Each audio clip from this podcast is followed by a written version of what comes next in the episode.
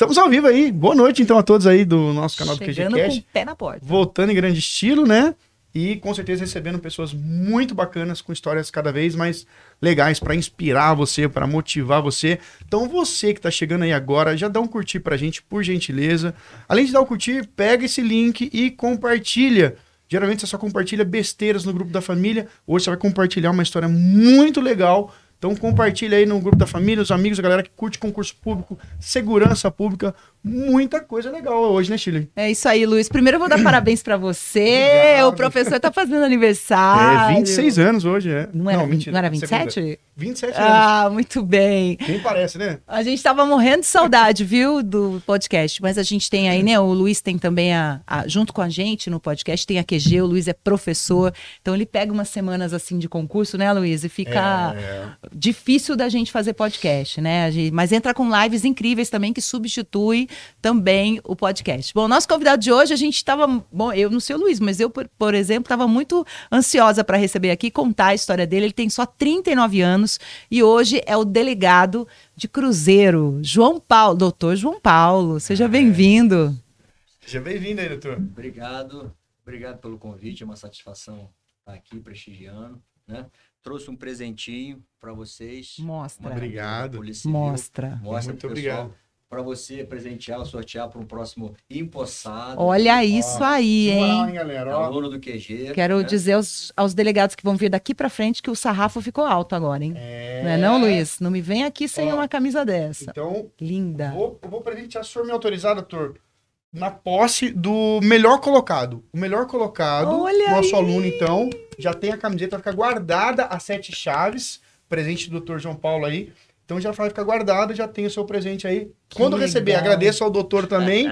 e se caso vier trabalhar em Cruzeiro, agradeça três vezes. Que legal, hein? Isso. Pessoal do Rio, principalmente, que foi aprovado aí, né? É, E tem uma galera do Cruzeiro, Rio. né? Exato, muito obrigado. doutor, doutor. vamos começar. Você, você é do Rio? De, de que cidade você é? De onde você é? Eu sou de Barra Mansa. Fala pertinho. Chega, mais, chega o microfone para mais perto de você, você não precisa falar tão pertinho. Ai. Eu nasci em Barra Mansa em 82. Na verdade, estou com 40 anos agora, né? E tive a minha vida toda lá. Por volta ali de 16, 17 anos, fui para o Rio de Janeiro para fazer faculdade, né? De? Direito. Direito. Mas como é que começou a minha história na faculdade de Direito, né? Contando um pouquinho do Uhum. porquê da minha escolha pela, pela polícia. Eu acho que em grande parte fui influenciado pelo meu pai, né? Não deliberadamente, porque ele era médico, mas porque gostava muito. Ele sempre falou assim: "Oh, se eu não fosse médico, eu seria policial. Eu ouvi ele falando isso a vida inteira. Então sempre gostou muito de, de polícia, de arma de fogo, comprava revistas de arma. É, a gente, nosso programa favorito, quando família a gente era pequeno, adolescente, era alugar filmes policiais no final de semana, na sexta, no sábado, e assistir em, em, em família. Família. Então, acho que em grande parte eu fui influenciado por essa situação dele.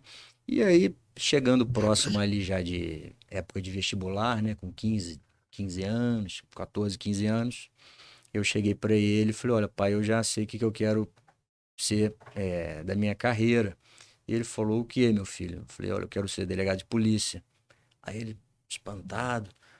Mas por que delegado de polícia? Eu falei, pô, pai, não sei, uma coisa que eu tô sentindo que eu acho que eu vou me realizar e tal. Ele, mas poxa, eu sou médico, seria é, tão mais fácil para você, já tem um, já tem um, uma- Caminho. um caminho trilhado. Falei, não, pai, eu quero ser um delegado de polícia mesmo. Aí uma coisa assim, essa conversa é tão viva na minha mente até hoje, né? Tem coisas que te marcam, né? E eu não esqueço que ele falou para mim. Ele virou, falou, pegou na minha mão e falou assim: "Meu filho, eu quero que você seja feliz. É isso que você quer?" Eu falei: "É isso que eu quero". Então tá bom. Então eu vou te ajudar a você conseguir. E ele falou: ó, "Você quer ser delegado, então você vai ter que fazer uma faculdade de direito, vai ter que se formar, tal, depois você vai ter que prestar um concurso, tal". E a partir dali eu já entrei já na, na, na- nos estudos já sabendo que tinha que fazer direito para ser delegado de polícia. Uhum. E a partir dali eu comecei minha trajetória na faculdade de Direito, que foi na Cândido Mendes, lá no, no, no centro do Rio de Janeiro. Então, assim, é, quando você já sabe o que quer, né? Eu acho que enquanto antes você consegue descobrir isso em você, eu acho que antes você consegue atingir seus objetivos, né? E é muito raro também, doutor, é, tão cedo já saber o que queria, né? É, a gente vê muito isso daí, né? Às vezes as pessoas ficam indo para um lado, para o outro tal. Mas eu tive essa felicidade de descobrir. E eu Uhum. acho que a carreira policial é, talvez seja uma das mais é, vocacionadas, né? Toda profissão, óbvio, você tem que gostar, você tem...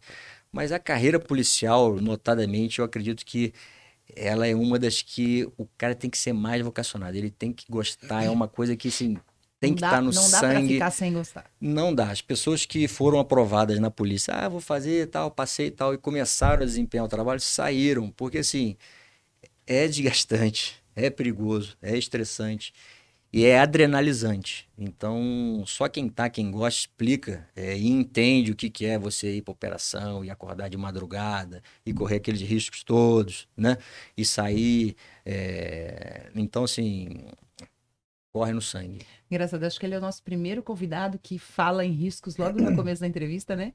E fala duas É. vezes ainda, porque ninguém fala dessa história de risco. Tá, todo mundo sabe que é arriscado, deixa passar.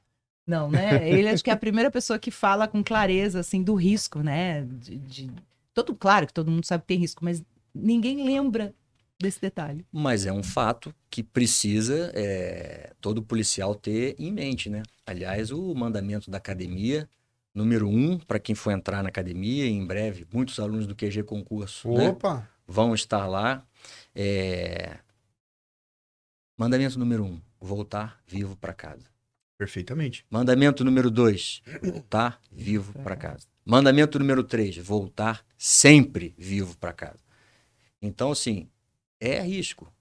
Ah, mas a polícia civil, pô, tal, trabalha mais na investigação, né? Não tem tanta. Quando ela vai para uma operação, ela já mapeou a casa, vai em superioridade numérica, já sabe quem está lá dentro. Só que, pô, você. O, o cumprimento de mandado de busca, né? Já estamos entrando já até na, avançando na conversa. O cumprimento do mandado de busca é uma atividade altamente perigosa, porque você não sabe o que você vai encontrar dentro daquela casa, quem você vai encontrar dentro daquela casa. E muitas das vezes nós estamos investigando pessoas perigosas, envolvidas com roubo, com tráfico, que a notícia é que tem arma de fogo na casa. Então você se depara com um muro, um portão de ferro, e aí tem que pular. Desconhecido. Tem que pular, malandro. Quem vai pular? E aí não tem jeito. Ah, mas e a segurança nesse caso? Cara, não tem segurança que existe. Tem que cair para dentro. E aí? E aí é um risco que você corre. Vários policiais já, já vieram a, a óbito em ocorrências como essa. Então, o cotidiano policial, não para apavorar o pessoal de forma nenhuma, mas é uma consequência que tem que ser entendida, né? O cotidiano policial envolve o risco. Envolve o risco, né? Mas a gente gosta do risco. A gente tinha perguntado pra ele quantos concursos ele fez, né, Luiz? É, ele falou quantos? exatamente. Vários. Fiz muitos. Todos. Porque a imagem que o pessoal tem, visto que o senhor falou que o pai do senhor era mé- É. médico, etc e tal, que o senhor já foi. Ah, vou estudar. Pegou, estudou um pouquinho de tempo e já passou direto É. no concurso. Foi simples Veio assim ou não foi simples assim, doutor? É, na verdade, é, a minha história, pode parecer óbvio o que eu vou falar, é a Uhum. minha história. Como tantas outras histórias.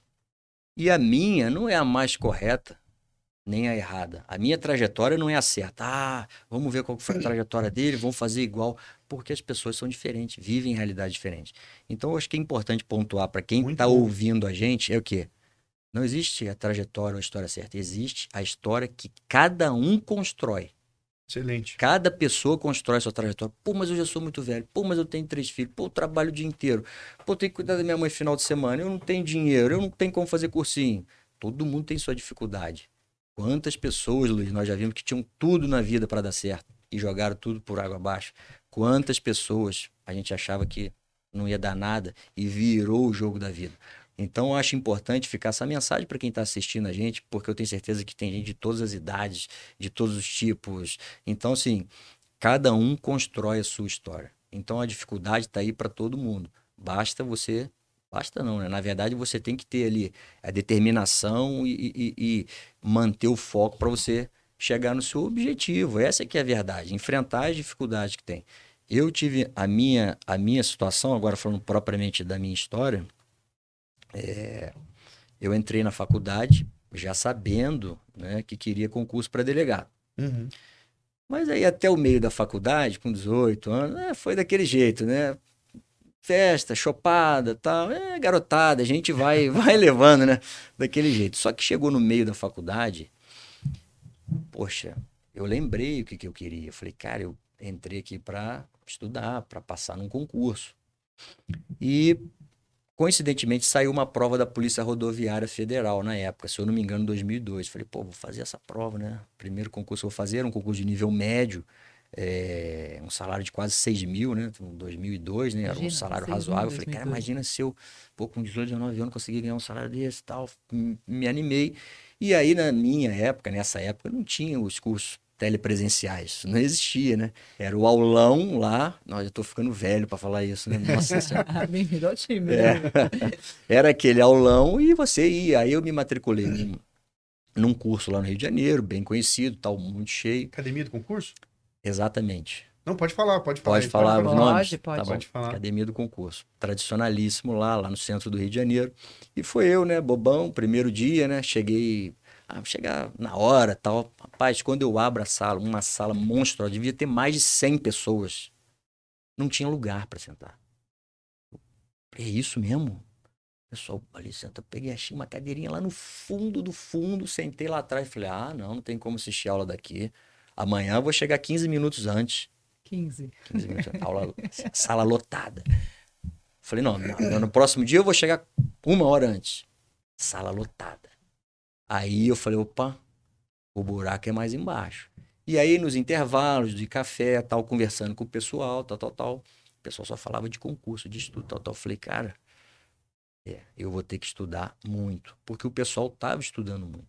Então, assim, foi ali que eu virei minha chave para falar assim, cara, eu preciso realmente pegar firme nos estudos para a gente conseguir alcançar o objetivo que quer, né? Então foi o primeiro curso que eu fiz, eu fiquei reprovado nesse, nesse concurso da PRF. E aí vim, vim fazendo outros concursos, vim estudando na faculdade e tal. E saiu o concurso para investigador de Polícia do Rio em 2005.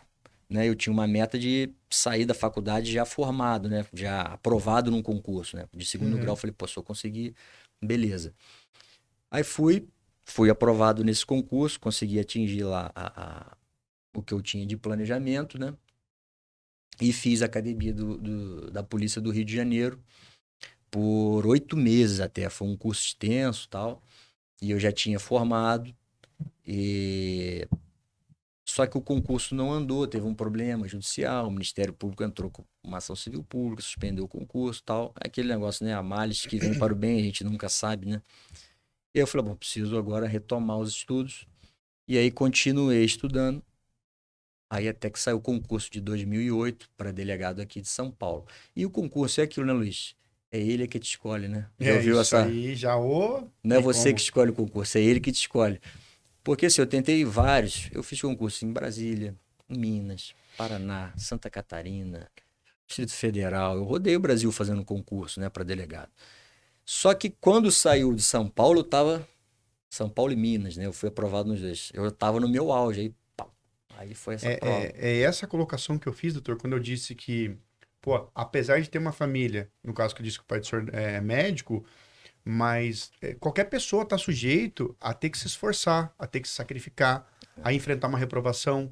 Muita não tá gente ganho para ninguém. Não tá ganho para ninguém o jogo. E nessas reprovações, em algum momento, passou na cabeça. Eu pergunto porque muitos alunos perguntam isso. E em alguma dessas reprovações, passou na cabeça do senhor de desistir? Puta, tô reprovando direto, caramba. Acho que eu vou Cansativo. parar com esse negócio, fazer outra coisa, alguma coisa assim? Não. Não. Não passou. Não passou porque eu tinha absoluta convicção que era aquilo que eu queria para minha vida. Bacana. Então eu não cheguei a desanimar, mas conheço várias pessoas que ao longo da jornada, pô, não estou conseguindo passar, não estou conseguindo. E aí vem aquela realidade, pô, já estou formado, eu preciso trabalhar, eu tenho que fazer alguma coisa, tal. Então, acontece sim, mas no meu caso, como sabia muito que eu queria, então eu não não não cheguei a desanimar não desanimei, tinha um apoio também, é, graças a Deus, e segui, segui uhum. o caminho até, até conseguir a aprovação. Rodei o Brasil todo, fiz todos os cursos que você possa, possa imaginar. E uma coisa também que eu achei que fez muita diferença para mim é, foi estudar em ambientes com outras pessoas. Isso fez uma diferença para mim. A gente estudava na biblioteca da faculdade. Depois de formado, ia todo mundo para a biblioteca, estudava na biblioteca o dia inteiro. E isso era uma competição é, saudável, se você me entende, porque tinha aqueles caras que estudavam muito já, para juiz, para promotor, já estavam ali há anos estudando. O cara que sentava, estudava três, quatro horas, você conversava no corredor, o cara sabia tudo. Você falou, pô, esse cara vai, vai passar daqui a pouco, esse cara sabe tudo. Aí você sentava na sua baiazinha, olhava e o cara tava lá. Pô, já estudou uma hora, já estudou duas horas. Pô, o cara tá estudando há três horas. E isso, cara, acaba que você começa a querer parecer com aquele cara. Então, quando eu vi, eu também já estava naquele ambiente estudando duas, três, quatro horas. Muito legal isso que você falou. Porque, assim, é, é necessário, né? Aquele ditado, né? O conhecimento não entra pelo cérebro, ele entra por baixo, né? São as horas ali na, cadeira, na cadeira, sentado ali. É, e muitas das vezes a luta é você. Na verdade, muitas das vezes não. A verdade é que a luta é você contra você mesmo, né? É... A motivação, acredito assim, é aquela coisa, você que tá motivado todo dia, né, Luiz? Tem é. dia que você acorda mal, tem dia que você acorda cansado, tem dia que você não tá com saco, tem dia que aconteceu vários problemas. Mas o que eu acho que vai fazer a diferença para o candidato do concurso não é nem a motivação. Ele tem que saber o que quer, mas a, a diferença vai ser a disciplina do cara.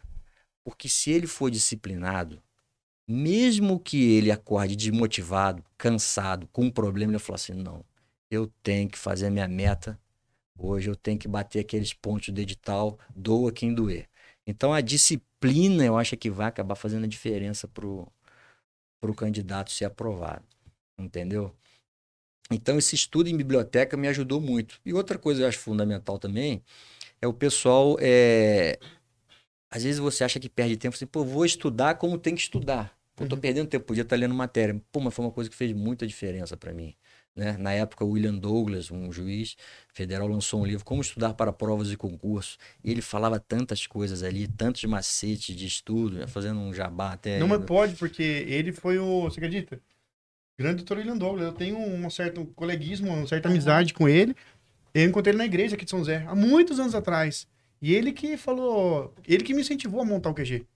Ele Pô, é, que legal. Tem um livro dele autografado, tem um vídeo dele falando comigo Eu fui assim. a várias palestras é, dele, e assim, o conteúdo do livro é. Cara, um livro dessa grossura. Mas ele tem tanto conteúdo, fala da curva do esquecimento, dos mapas mnemônicos. Então, assim, tanta coisa que me agregou no meu estudo, melhorou o meu estudo, porque é aquele negócio, né? Você tem que estudar bastante. Eu vou estudar muito, mas vou absorver pouco. É melhor então você estudar menos tempo com maior absorção. Então, o candidato do concurso, ele tem que estar tá ligado nisso daí. Não é somente minutagem de, de, de estudo, né? Tem que estudar e estudar com, com qualidade. É, com qualidade, principalmente, né? Para poder, poder fixar. E você foi delegado em, em qual cidade primeiro? Eu comecei em Osasco. É, Uau. é, é. Uau! Mas eu queria contar uma história engraçada da minha. Eu pesquisei isso aí, décimo DP de, de Osasco, décimo é isso? DP de Osasco. Uma história muito engraçada da minha prova, que eu acho que vale a pena. É uma história de, de superação. Eu vim fazer a prova, né? No centro de São Paulo, vim até com um amigo meu, ficamos hospedados num hotel no centro. E não conhecia nada de São Paulo. E a prova, você tinha que fazer a prova de terno. Né?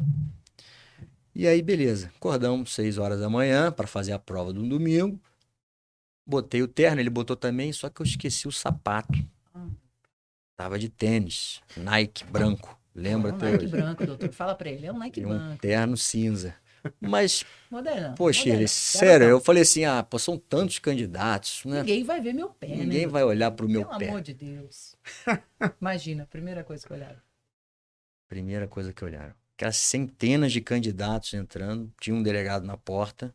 É que tinha um delegado que olhava só pro pé, você não sabia. Pois é. Eu, não, hoje eu tenho um certeza. confere a calça, outro confere a camisa e outro Um só o sapato, é. né?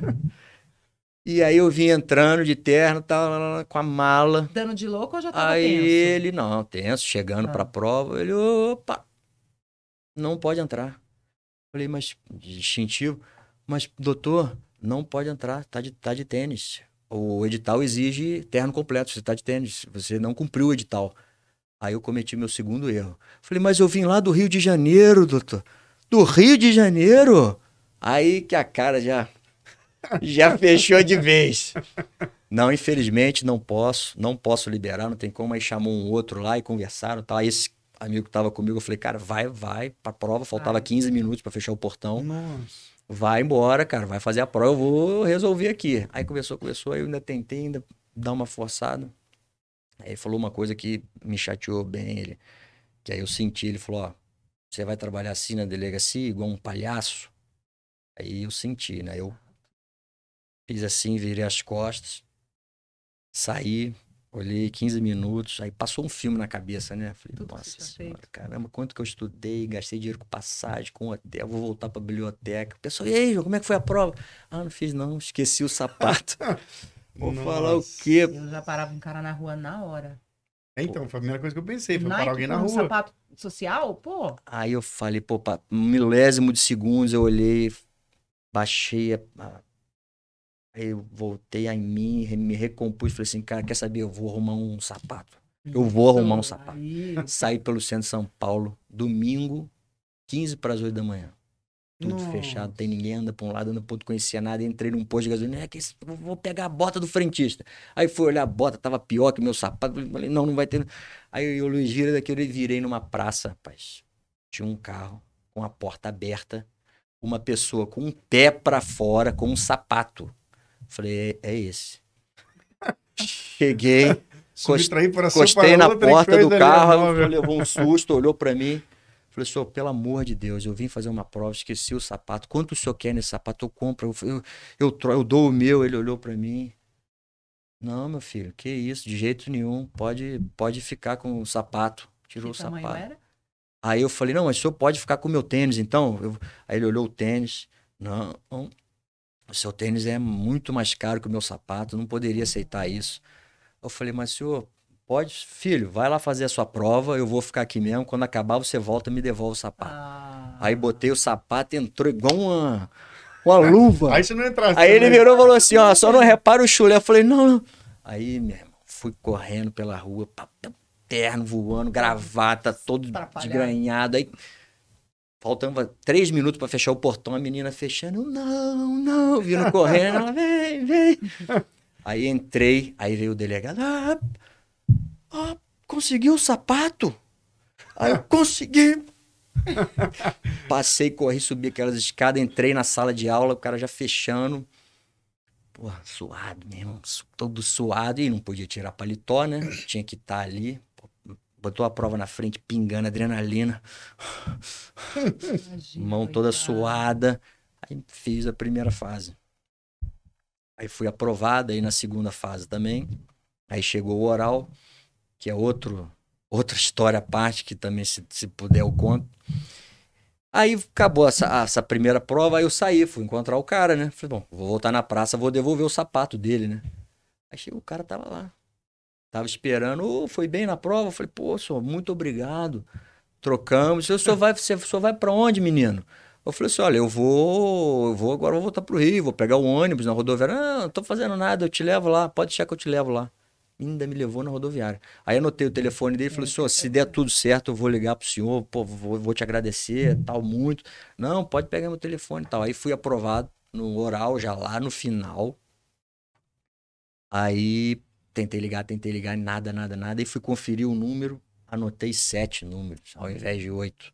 Putz. Nunca mais encontrei essa pessoa. Aí, assim, as pessoas, minha mãe, falaram, ó, isso aí era seu anjo protetor, É. porque não tem como, né? Uma, uma situação dessa. Então foi um caso muito engraçado. Muitos anos depois eu encontrei esse delegado que me barrou, que eu não, sinceramente, eu não, não sei quem é mesmo. Encontrei num congresso e tal, ele tava numa banca assim. Ele de- já olhou pro seu sapato no congresso. Não, ele nem viu. Aí ele tava lendo a revista, aí eu Você já olhei. delegado? Já delegado também. Aí eu olhei e falei, olha lá que me barrou. Aí eu vou falar com ele. Aí encostei do lado dele na banca, na, na bancada assim, ele olhando a revista, eu olhando pra ele. Ele olhando a revista, eu olhando pra ele. Eu falei, fala ou não falo? Fala ou não falo? Ah, claro. Eu falei, ah, quer saber? Eu não vou falar nada, não. Virei as coisas fui embora. Falei nada. Nunca mais vi também. Nunca mais vi. Esse, esse pessoa, essa pessoa que te deu um, o sapato era um senhor. Era. Pois é, nós encontramos ele, ele vai entrar por aquela porta. Ah, Cadê? Duvido. Imagina, ele entra ali.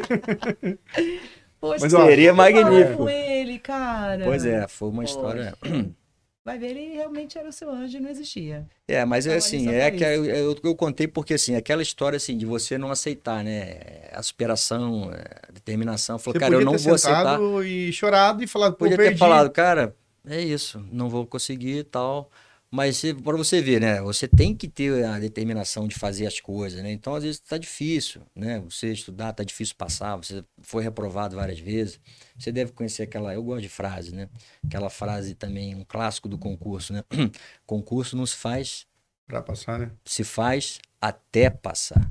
É, é, exatamente. Então é isso, né? Aí fomos para a prova oral, né? Que foi um outro capítulo à parte. E a oral é um negócio complicado, né? Só quem passou sabe, né? Ali é o olho no olho e, né? Não tem pra onde correr. Dizem que não pode pegar aquela água que tá lá, né, doutor? Tem isso, né? Já ouviu esse, essa Que aí o história? cara se denuncia, né? É, pega água aí, toma água aí. Pega pra ver. Aí deve ver se ficar nervoso se não tá. E aí tem a famosa entrevista, né? E quem foi o meu entrevistador na época foi o doutor Bittencourt, famosíssimo aqui, né? Famosíssimo. Já falecido e tal. É, mas na época eu não sabia quem era, né? Aí sentei para entrevista com ele. Depois eu vim entender o porquê da entrevista e o porquê da, da prova oral. E aí, então, Rio de Janeiro, né? O que você veio fazer aqui? Tomar vaga aqui dos candidatos de São Paulo? Já começou assim. Eu, não, doutor, que isso? Eu amo São Paulo, vamos dar para cá, tal, tal. Não, mas aí você vai passar, depois você vai embora, vai para outro concurso. Aqui também não tem aquelas praias, não, hein, menino? Não tem, não, hein, tal. E aquela... Mas aí, aí começou a me fazer perguntas de direito tal. Eu fui respondendo, mas eu vi que não estava agradando. Olhei no semblante dele assim, eu falei, não tô agradando. Acho que não vai dar certo. Aí eu falei, preciso virar esse jogo. Aí ele fez uma pergunta. é, você acha, na época estava uma discussão no Supremo se o Ministério Público tinha autonomia para investigar ou não, sem ser com a polícia, tal, tal. Você acha que o Ministério Público pode investigar? Fez essa pergunta. Eu falei, olha, doutor, é, acho que era a última pergunta. Eu acho até que pode investigar. Mas, sinceramente, o senhor acha que o promotor, um gomadinho, vai meter uma pistola, um fuzil, subir uma favela, catar o vagabundo no laço e trazer? Ele, pum! Deu um porradão na mesa, eu assustei. Ele fez, é isso que a gente tá procurando aqui. A gente tá procurando polícia. Aí eu, toca aqui, garoto. Aí apertei a mão dele. Você tá indo muito bem, hein? Agora vai com calma, vai com calma, vai com calma lá na prova, responde com calma, que você tá com tudo pra garantir. Você tá muito bem, parabéns, parabéns. Eu virei as costas, "Pô, pode ir, pode ir. Aí virei as costas, entrei, atravessei aquele corredor pra entrar na, na, no salão pra fazer, você já passa no corredor. Meu Deus, tal, tal, tal, tal. Então você vê, a polícia precisa do perfil. O que é, a academia procura é o perfil do policial. Precisa de pessoa vocacionada para fazer o trabalho. Porque não é um trabalho fácil. Não é um Total. trabalho ordinário. Não é um trabalho que qualquer um quer fazer. Aí entrei para fazer o oral, né? E aí já ouviu aquela história também, né? Que o candidato sai da prova e fala assim: Cara, dei muita sorte. Caiu todas que eu vi. Já viu os caras falando isso? Uhum. Dei muita sorte, já, já caiu todas que eu vi. Você não deu muita sorte, você estudou muito, né? Então tem um ditado também: quanto mais eu estudo, mais sorte eu tenho, né? Exatamente. E entrei para fazer a prova, o oral, aí já tava a banca toda no alto ali. Doutor João Paulo de Oliveira Abreu, sim, sim, pode tomar o seu assento e tal. É, agora nós vamos rodar o ponto aqui, é um, um bingozinho, né? Não sei se ainda é assim que você roda o ponto É. ali. Aí eu já dei uma rodada no bingo, o negócio já saiu na minha mão, o globo quebrou, aquelas bolinhas caíram no chão. Eu falei, meu pai do céu, me reprovaram, nem comecei. O senhor tá nervoso, candidato? Falei, não, excelência, não.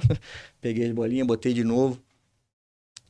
E aí fui para a primeira constitucional. Aí no dia anterior, voltando um pouquinho, já em São Paulo, no hotel, estava estudando, já era meia-noite e pouco, estudando ainda, a prova era de manhã, minha namorada, que à época era minha namorada, hoje minha esposa, veio comigo, falou, João, meia-noite e meia, cara, vai descansar.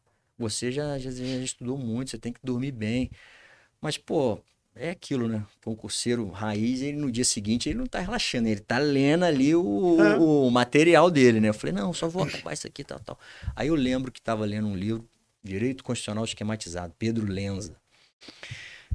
A última coisa que eu li foi uma discussão que tinha, e o STF pacificou, aí tinha um, uma letra, sabe aquele númerozinho na, na frase, uma notinha de rodapé. Aí eu li a notinha de rodapé tal, foi a última coisa que eu li, pá, fechei o livro e fui dormir. Voltando para a prova oral. Isso uma hora da manhã. Voltando para a prova oral. Sentei banca de constitucional. Primeira pergunta qual que foi? A notinha de rodapé que eu Uau. tinha lido uma hora da manhã do dia anterior. Então, assim, é aquilo lá, quanto mais eu estudo, mais sorte eu tenho. É isso aí, pô. Tem que ir pra cima, Total. tem que estudar, tal, tal. E aí passei no oral. Passei no oral, graças a Deus, tal, tal. E aí, academia, né? Na minha época, 2009, foi uma academia muito grande, foi extensa, foram 11 meses, né? De academia. Morei lá. Hoje em dia não dá mais, né? Pra, pra Não, o ficar alojamento tá alojado lá, desativado. né? Tá desativado. Fiquei lá o tempo inteiro da academia, foi extenso. Fizemos até, até a aula de etiqueta nós tivemos nessa academia. Então, assim, e assim, pro pessoal que vai entrar agora, aproveitem, né, Luiz? É, é uma fase muito boa, muito legal. pode parecer, ah, tá, tá, mas depois que sair, Sente é, falta. vai sentir muita falta, vai lembrar com muita, muita saudade os bons momentos foram de perrengue, né? Pô, Perrengue, porque é perrengue, né? Mas também com muita saudade. E ali você vai criar laços ali com pessoas que você vai dividir ali amarguras, problemas, ali, percalços que você vai levar pro resto da sua vida, né?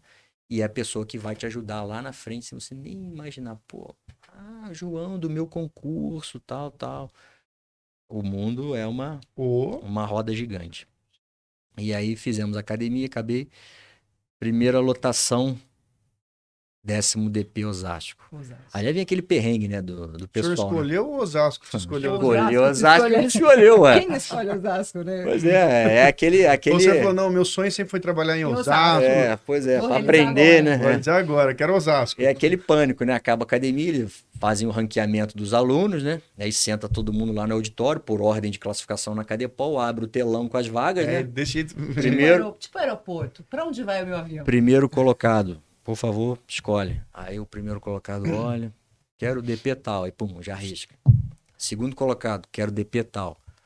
Aí beleza, vai indo, né? E a turma que fica lá pro fundo, você fez o plano A, o B, o C, o D, e já Todos foi acabaram. tudo escolhido, você não tem. E agora? João Paulo, e a pra onde é que eu vou? Osasco, vai Osasco. né? Você, tinha, você lembra alguma outra opção que você tinha? Ah, nem me lembro direito a opção. Eu escolhi Osasco, ele tava mais perto ali do Butantã ali, eu Tá. tava por Eu ali. não conhecia Osasco, Não então. conhecia, nunca nem tinha ido em Osasco. Ah, você não sabia o que te esperava. Não, não imaginava. Mas eu tenho eu tenho boas e mais lembranças de Osasco. Ficou, na- ficou marcado na minha vida, né? Eu vou contar umas histórias aqui. É isso que eu ia perguntar. Todo mundo pergunta como é, como é foi o primeiro plantão em Primeiro Osasco. Se Primeiro foi plantão. tranquilo, se não foi. Primeiro plantão aconteceu de tudo, né? Primeiro aquela adrenalina de você chegar sem conhecer, né? É, aí chega, cheguei no plantão, delegado, né? Novinho, 25 para 26 anos. Aí já tá a equipe lá, "Ô, tudo bem, eu sou o delegado novo. Ah, sim, pô, não, doutor, beleza, tudo bem, tudo bom, tudo bom. Tudo... Aí as ocorrências vão rolando, né? E especificamente, nesse dia do meu primeiro plantão era meu aniversário. Só que eu cheguei e falei, pô, não vou falar pra ninguém que é meu aniversário, né? Vou ficar caladinho na moita tal. Beleza. E aí uma senhorinha lá, uma escrivã, já das antigas, né? Sempre Sempre tem uma escrivã antigona. carinhosa, toda, ah, doutor, só chegou agora, vou te apresentar o fulano, Beltrano, querendo me ambientar, né? É uma pessoa de bom coração que já viu que muitos passaram aquilo ali, então ela quis ajudar, né? Aí, beleza, tal, tá daqui, tá dali, papapá. Aí o plantão vai rolando tal. E era plantão 24 horas na época, né? E eu nunca tinha trabalhado 24 horas. Então, no final do dia, assim, é- é, o saguão do plantão era aqui, tinha um corredor onde era a chefia da investigação e o andar de cima era o, o titular com o escrivão e os cartórios administrativos. E ao final desse corredorzão era uma, uma cozinha. Aí, beleza, no final do dia, essa senhorinha tá na minha sala. Ô, doutor, tudo bem? O senhor pode dar uma chegadinha aqui na cozinha? Aí eu falei, claro, né? Totalmente desavisado, desanimado, des- desavisado.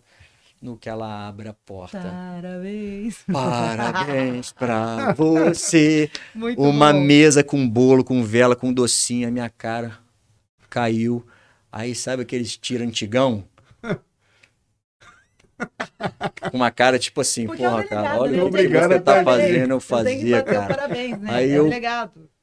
Com aquela cara.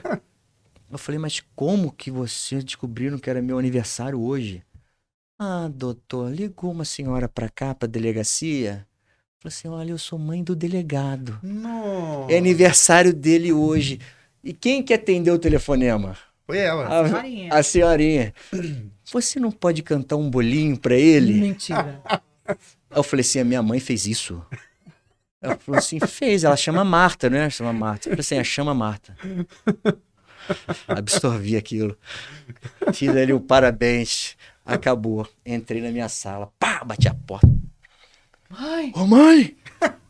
Você tá maluca fazer um negócio desse na delegacia? Ah, você não gostou, meu filho? Se gostei, você tá louca ainda. Ficou brava comigo que eu reclamei. Tomou do- rabada da mãe. levei um esporro ainda que eu tinha que agradecer ela no primeiro dia, cara. Irmão, Eu já passei essa vergonha. o- os antigão. Filha da mãe, chegou aqui. Aí, Cantar ó, Primeiro dia. esse mala, primeiro imagina. dia. Aí, calma, o primeiro dia ainda não acabou, não. Aí entrou madrugada dentro.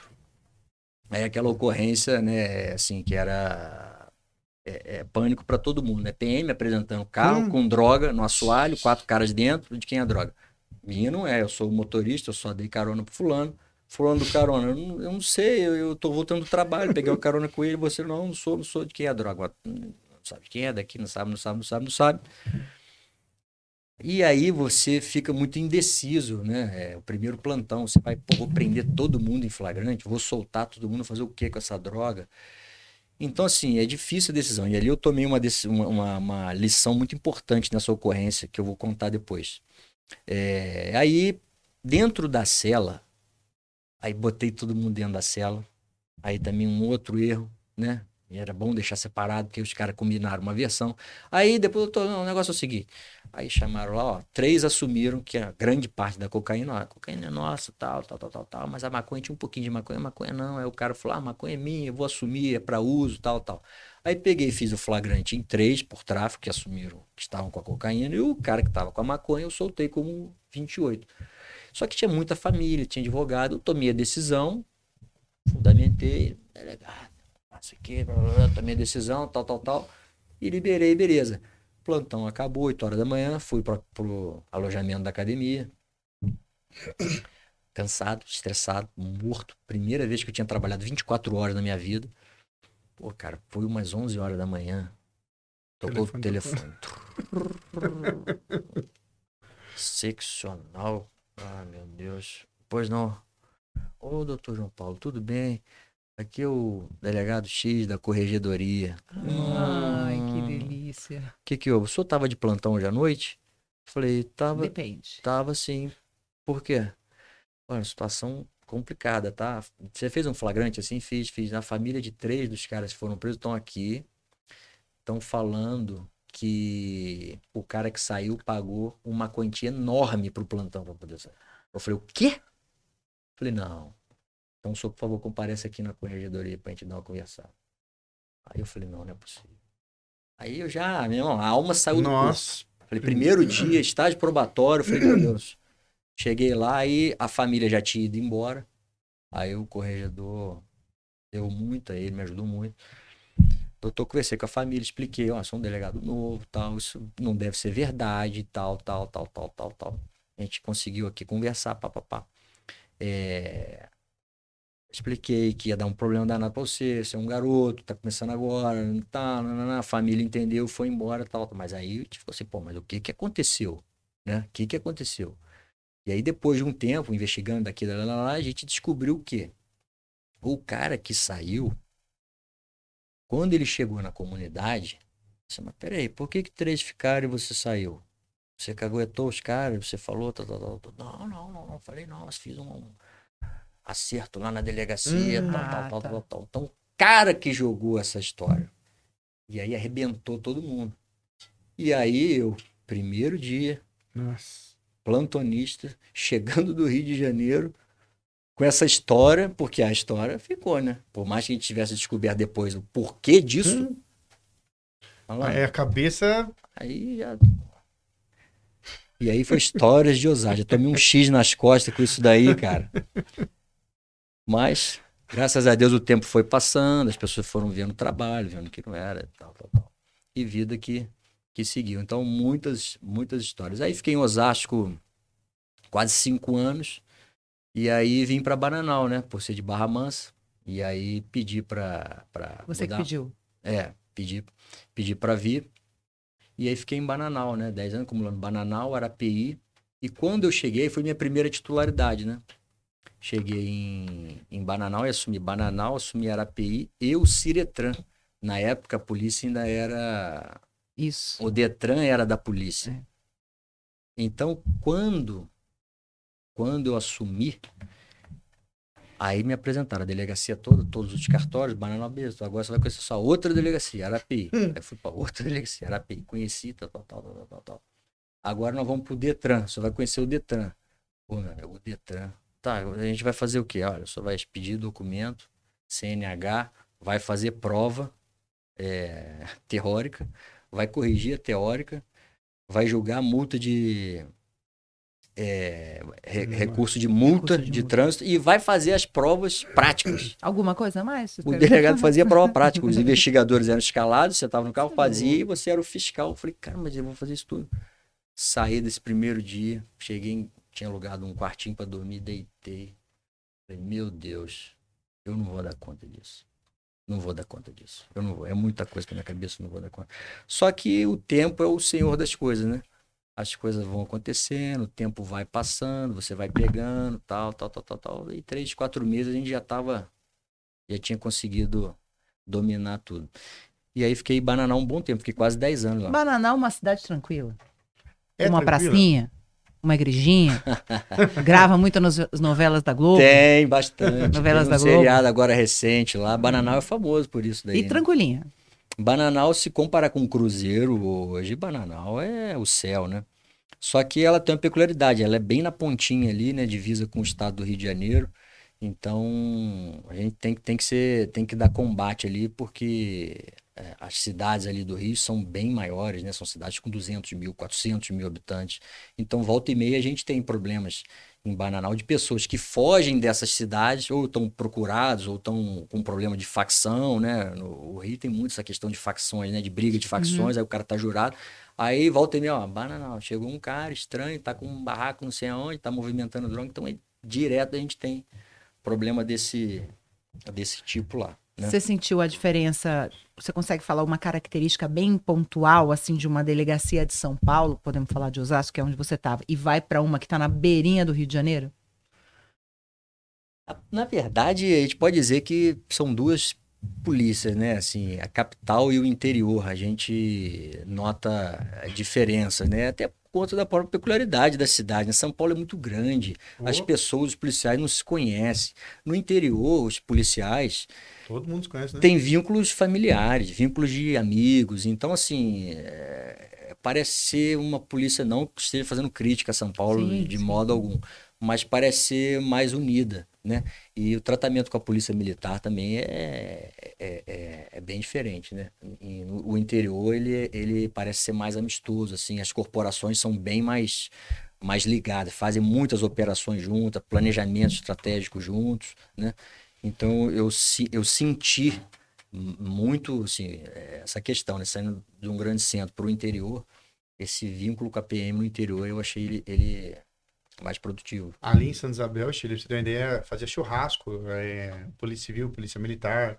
Tinha um lançamento tão bacana que um convidava o outro pro churrasco que fazia, sabe? Tem esse, esse não tem essa rincha. E você é. o mesmo de folga você conhece os policiais militares. Você tá andando na rua, você sabe que ele é. Não, ele em, em grande parte, até na minha seccional mesmo, você tem a companhia da PM e a delegacia, de fundo, no mesmo é. prédio.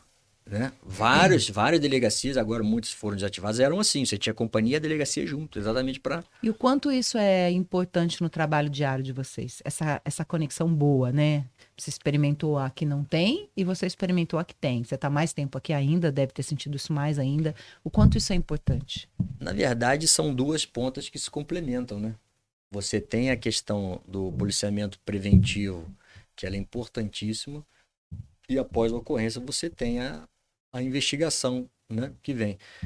Então, quando você tem uma sinergia de trabalho, você consegue estar tá trocando ideia e orientando até o policiamento é, preventivo e abastecendo com informações, às vezes, de, de inteligência, de investigações. Ó, esse bairro tem isso, esse bairro tem aquilo, ó, saiu um mandado de prisão do fulano. Né? Então, assim, o vínculo facilita todo o trabalho e ajuda demais, né? A, a, a proximidade nesse sentido aí, né?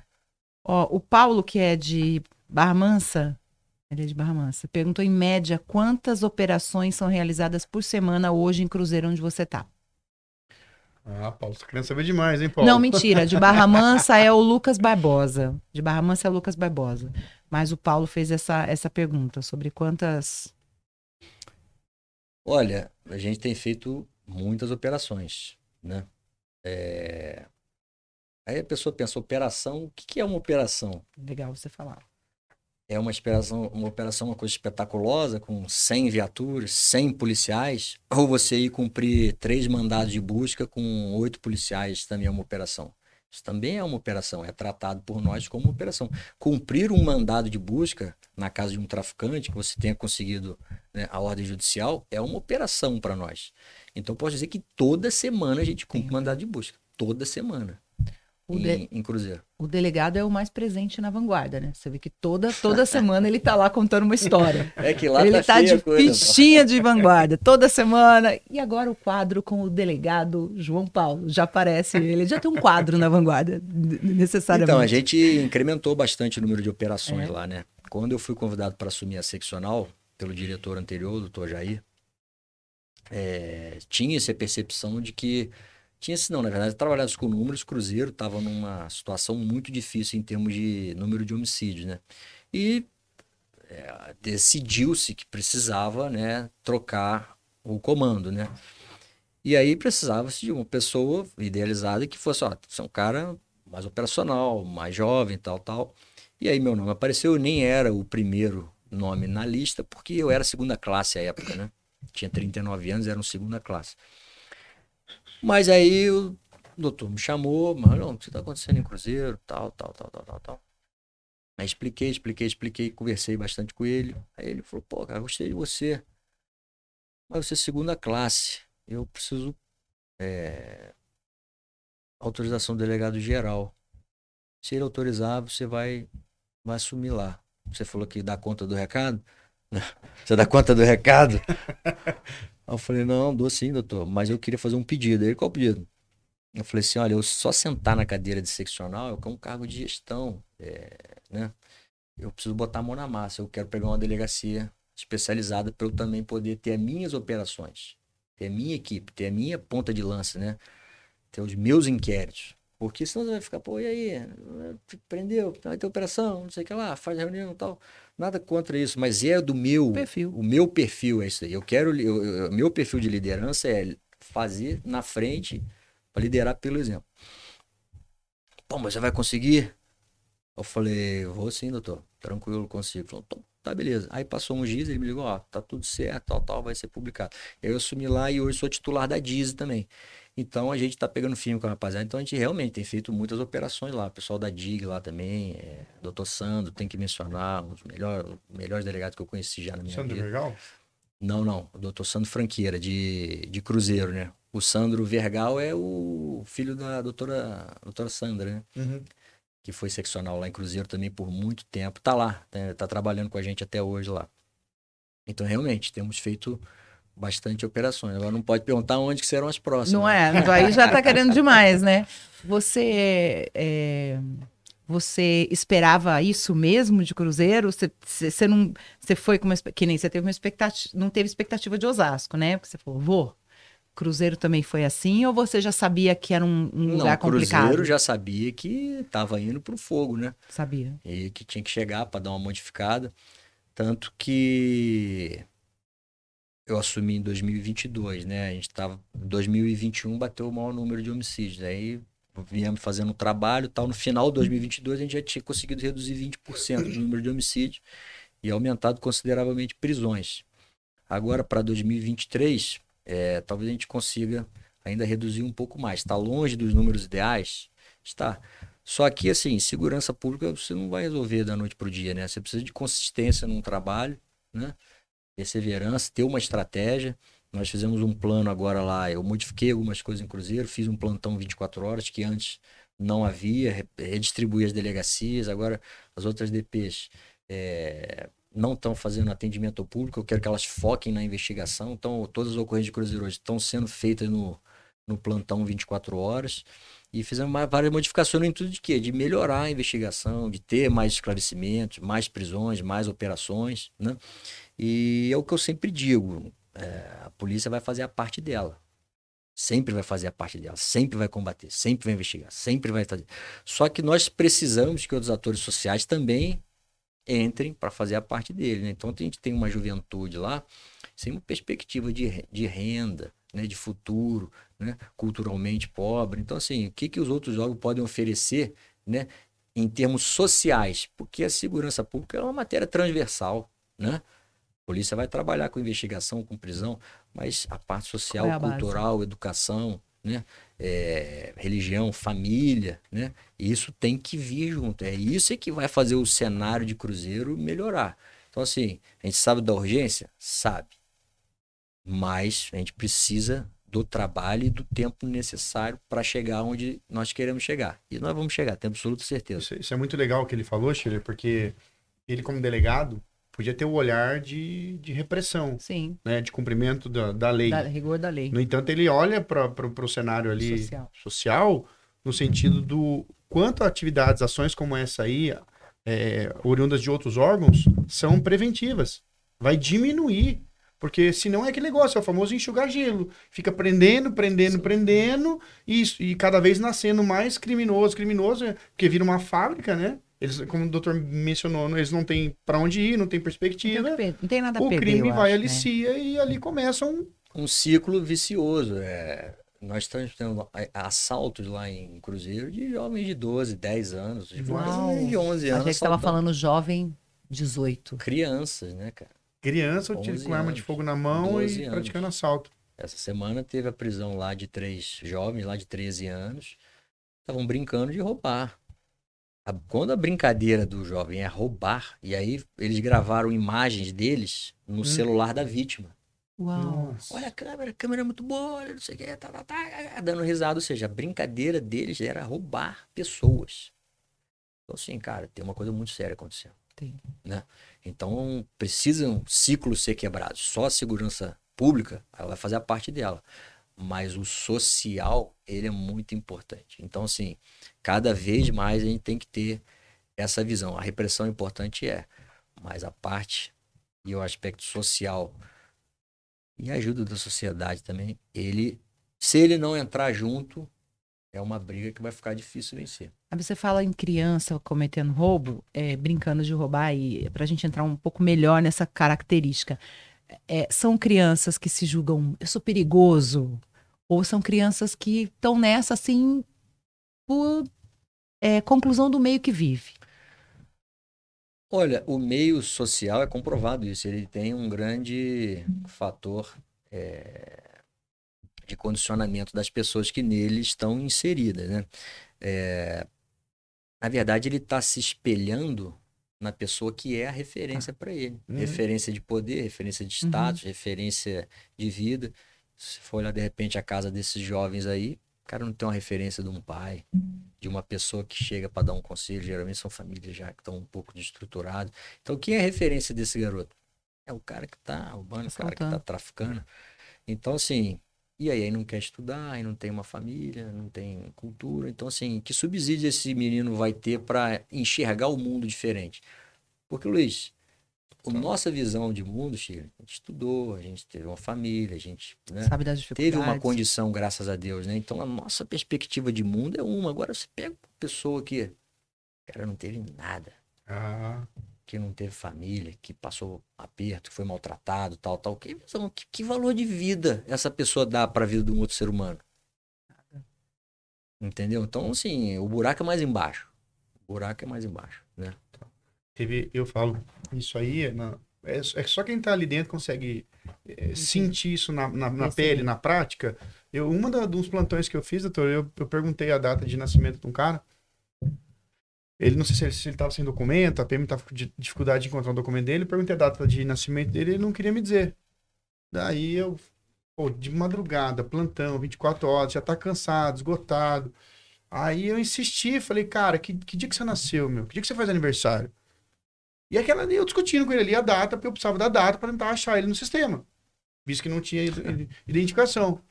Aí o, o outro, eu falei, meu, você não sabe que dia que você nasceu, rapaz? Você tá, tá de sacanagem, tá de brincadeira aqui, três horas da madrugada? Tá, você tá de sacanagem? eu tá sei que você tá falando que eu já passei por isso. Ah, É, fiquei, eu fiquei bravo, porra, esbravei ele. Falei, tá de sacanagem, tá, tá tirando com a gente. Aí um outro polícia mais antigão chegou no meu ouvido, ô Luiz, chega aqui no canto aqui. Eu falei, "Ô, pois não. Ô meu, ele não sabe que dia que ele nasceu. Ele não comemora aniversário, rapaz. Se você puxar a gente dele, eu duvido que tem nome do pai e da mãe dele Você tá escrito. zoando. Não, é, aí eu falei, É. não, não é possível que não sabe. Em cara. Osasco, quando eu cheguei lá, eu passei exatamente a mesma coisa. As pessoas chegavam para registrar uma ocorrência, qual o endereço? Endereço? endereço da sua casa. Ah, ah, pô, não sei. É o segundo, não sei. Você fala, porra, você não sabe o endereço da sua casa, cara? Você sabe onde você tá mora? sacanagem. Aí, chegando, tô.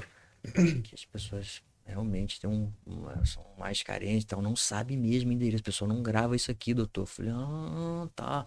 Então você vê a nossa visão de mundo, cara É, contrastando com a realidade de outros. não- a pessoa de fora não tem noção. Você pega o boletim de ocorrência, faz o boletim, assina aí. A pessoa fica olhando pra você. Não sabe assim. Fala, meu, assina aí, cara. Ficou te olhando assim. É, Aí dobra a boca, assim, encerra a boca, o cara não sabe escrever. Aí você tem que pegar lá o cara e pegar. Você tá entendendo? Esse tipo de realidade, que é aquela sujeira que vai para debaixo do tapete, que o, o policial ele, ele vai lidar com aquilo todos os dias. E que a sociedade faz questão de esquecer, de esconder. Ou fingir que não existe. É. Até o dia que entra na casa dela. Ali, a, a partir daquele momento aí, né, a gente brinca, né? Assim como muitos criticam a polícia, e no momento que esses indivíduos que são, são largados, esquecidos, cometem o fato, aí liga pro Batman, né? Porque criticam a polícia pra caramba. Exatamente. É, é difícil. Esse, esse ecossistema. Esse ecossistema é, muito e doido. vocês falando isso me lembra assim, né? é, quando acontece alguma coisa com, e- com essas pessoas, com, com esse jovem ou com, com um ladrão, sei lá, tanto faz, é, a culpa acaba sendo da polícia, né? Ah, a polícia agiu errada, a polícia. Mas o problema, e eu tô vendo pela primeira vez de forma dessa forma que vocês estão me colocando, ninguém vê a culpa do lado de cá, né? Que é ele não tinha nada, ele não teve uma estrutura. Alguém também falhou nesse pedaço, né? Então Sim. fica fácil jogar pro produto final, que, são, que é a polícia, né? Ah, o produto final. O doutor conhece bem disso aí, Shirley. Melhor que eu, ouso dizer, aliás. É, a criminologia ela fa- fala muito da prevenção primária, que ela é a mais eficaz. O objetivo da, da, da, da- da prevenção primária é dotar o indivíduo de capacidade moral de superar eventual conflito. Ou seja, todo indivíduo é colocado em determinado momento da vida dele numa situação de conflito. Até mesmo aquele cara que tem uma condição bacana. Ele é colocado no momento ali. E o que, que vai fazer ele optar pelo, pelo, Pelo lado? correto. É, exatamente. Na faculdade de Direito foi me colocado isso. O que, que vale mais, a lei ou a moral? Né? É, vários estudos criminológicos já apontaram que o mais eficaz é, antídoto né, para a segurança pública é a prevenção primária. Né? É. E a prevenção primária não é a repressão em si, as prisões, né? É o Estado fazendo a parte dele no quesito social, né? E, e- e nesses 15 anos de polícia, doutor, teve algum caso que o senhor pegou que marcou? Se é que é possível. Teve muitos, né? É Um, top engraçado um. e, um, e, um, e um grave, assim. Vamos não, lá, é esse vamos da, do aniversário foi muito engraçado, né? Não, cara? mas Esse aí tem que ser na rua, doutor. Esse foi. Agora, tem um, um caso é, que eu acho que vale a pena falar, que é recente. É um dos mais intrigantes que eu já trabalhei. E o pessoal do núcleo de perícia aqui de São José deu uma ajuda fantástica. Talvez muitos não saibam, né? Mas São José aqui o núcleo tem um o, o Mani, né? O cachorrinho, né? Ah, sim, sim, sempre falamos dele aqui. Neymar, Neymar, propaganda Mani, dele, Mani é Mani. maravilhoso. Que é o primeiro farejador Tá de? De sangue, né? de sangue, vendo? né? Ele trabalha com todo mundo, Mani. O Mania conhecido, até em Cruzeiro o Mania conhecido. O Mani foi, foi, foi lá, foi lá para ajudar. Ah, ele foi lá. Na verdade, a gente trouxe o material para ele. Teve um, um homicídio numa cidade bárbaro de uma jovem de 17 anos, ano, agora muito recente. E foi um homicídio que chocou muito, porque era um evento, uma cidade de feriado. A jovem saiu de casa e não voltou. 17 anos de idade. Passaram-se aí 4, 5 dias, né? A família foi, fez o boletim de ocorrência, ela desapareceu no domingo reapareceu na sexta-feira, a outra sexta, na verdade foi encontrada morta numa área de mata é, e pelos sinais havia sido muito maltratada, né? O crânio esfacelado, Uhum. estava queimada, né? Seminua. Então, poxa, uma jovem de 17 anos sumiu, apareceu ali e a festa era muito próximo do, do local onde ela foi encontrada. E aí a perícia fez um, um necroscópio tal, inicialmente tinha apontado que ela já estava morta pelo menos três ou quatro dias, pelos achados cadavéricos. É, é, tanto tempo assim, né? E aí ficou aquela situação, tal, tal. E aí fizemos a investigação, pegamos uns suspeitos, com os últimos que tiveram com ela é, no dia da festa, tal. Foi difícil, era um pessoal do Rio de Janeiro, fizemos reconstituição, tal, tal. Ou seja, os caras conseguiram se tirar da cena do crime. E aí nós voltamos a atenção para a pessoa que tinha achado o corpo, porque uma pessoa tinha achado o corpo e tinha chamado a polícia. Aí vamos voltar a atenção para esse cara que achou o corpo, porque ele tinha apresentado algumas contradições na versão dele. E aí a gente viu filmagens da festa, tal, tal, e vimos a roupa que esse suspeito estava. E ele a todo tempo negava, negava, negava. E aí eu tive a ideia de fazer, tivemos a ideia de, pô, vamos fazer a apreensão da roupa dele, que ele Uhum. estava no dia da festa, e do telefone celular. Aí liguei pro perito, o doutor João, falei, pô, tem como fazer um exame nessas vestes para ver se tem vestígio de sangue? A roupa tava limpinha, cara. Cheirinho de homo, né? Aí eles usaram o mani, fizeram os testes com o cachorro. Botaram a roupa, esconderam a roupa, né? Num, num local, soltaram o, Mani. o mani para farejar, porque ele vai aonde tá. Ele fareja a molécula a, a- de, de ferro do sangue. E ele, né, né, né, pum, foi na roupa. Nossa.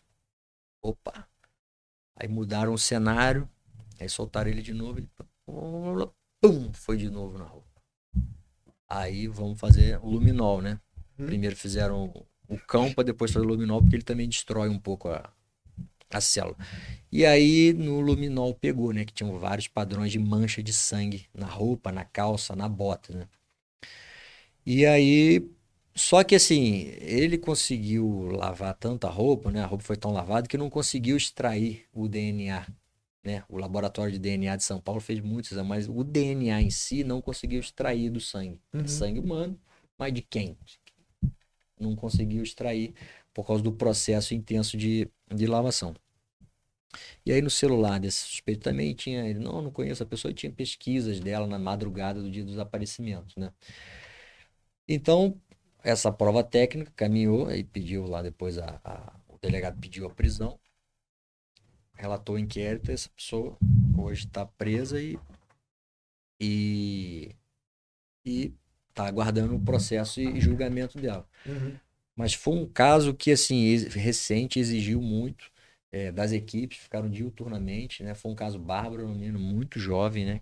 Foi morto de uma maneira brutal numa cidade pequena.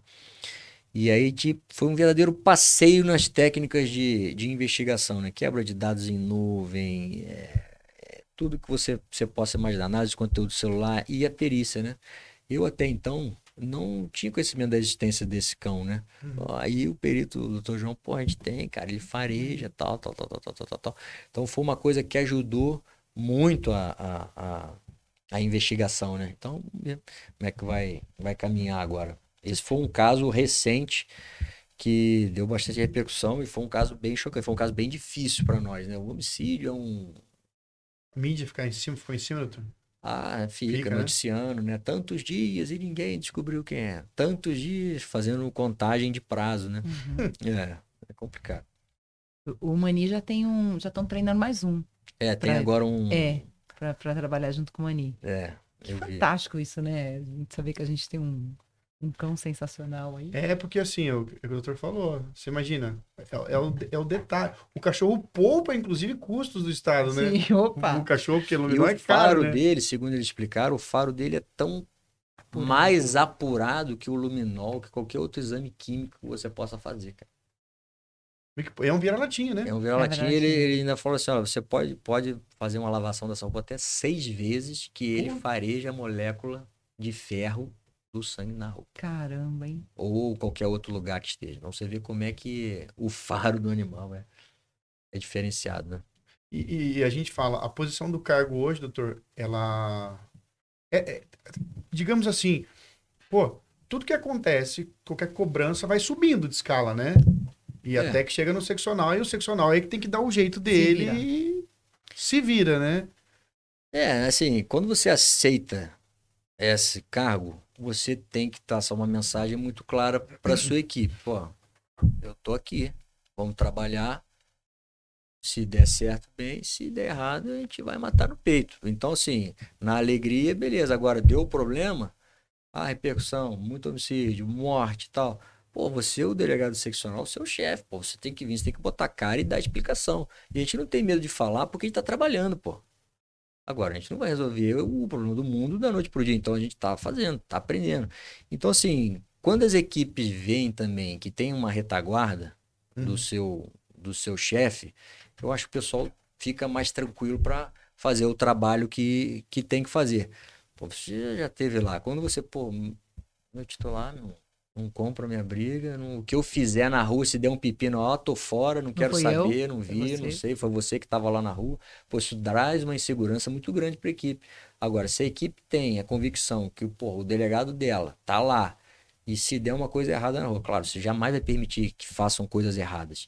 Mas você vai, você, você vai querer fazer o certo, mas pode dar um problema. Você pode entrar numa casa, como já aconteceu, a gente foi entrar numa casa para prender você, entramos na casa errada.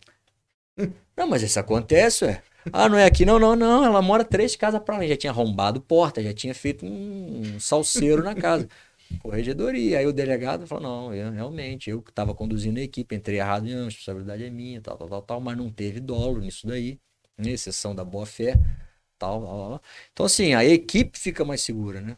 Então, acho que isso aí é essa cadeia de, de comando é importante, é muito importante para as equipes trabalharem. O, o, delegado é o gestor. É. é. o gestor, porque é, a gente brinca. Geralmente você tá dois. É o gerente da loja. É, você tá com dois investigadores, dois escrivães. Você pode perguntar para o investigador, ah, beleza. Só que chega uma hora que um olha para o outro e fala assim: ó, faz o seguinte, vamos falar com o delegado. O delegado é que decide. É, é a última assinatura. Compensação aquele negócio. Se errar, é, é o primeiro a tomar é. pedrada. É o, é o primeiro a ser apedrejado. Então vamos, é o... vamos voltar nessa casa que você entrou errado.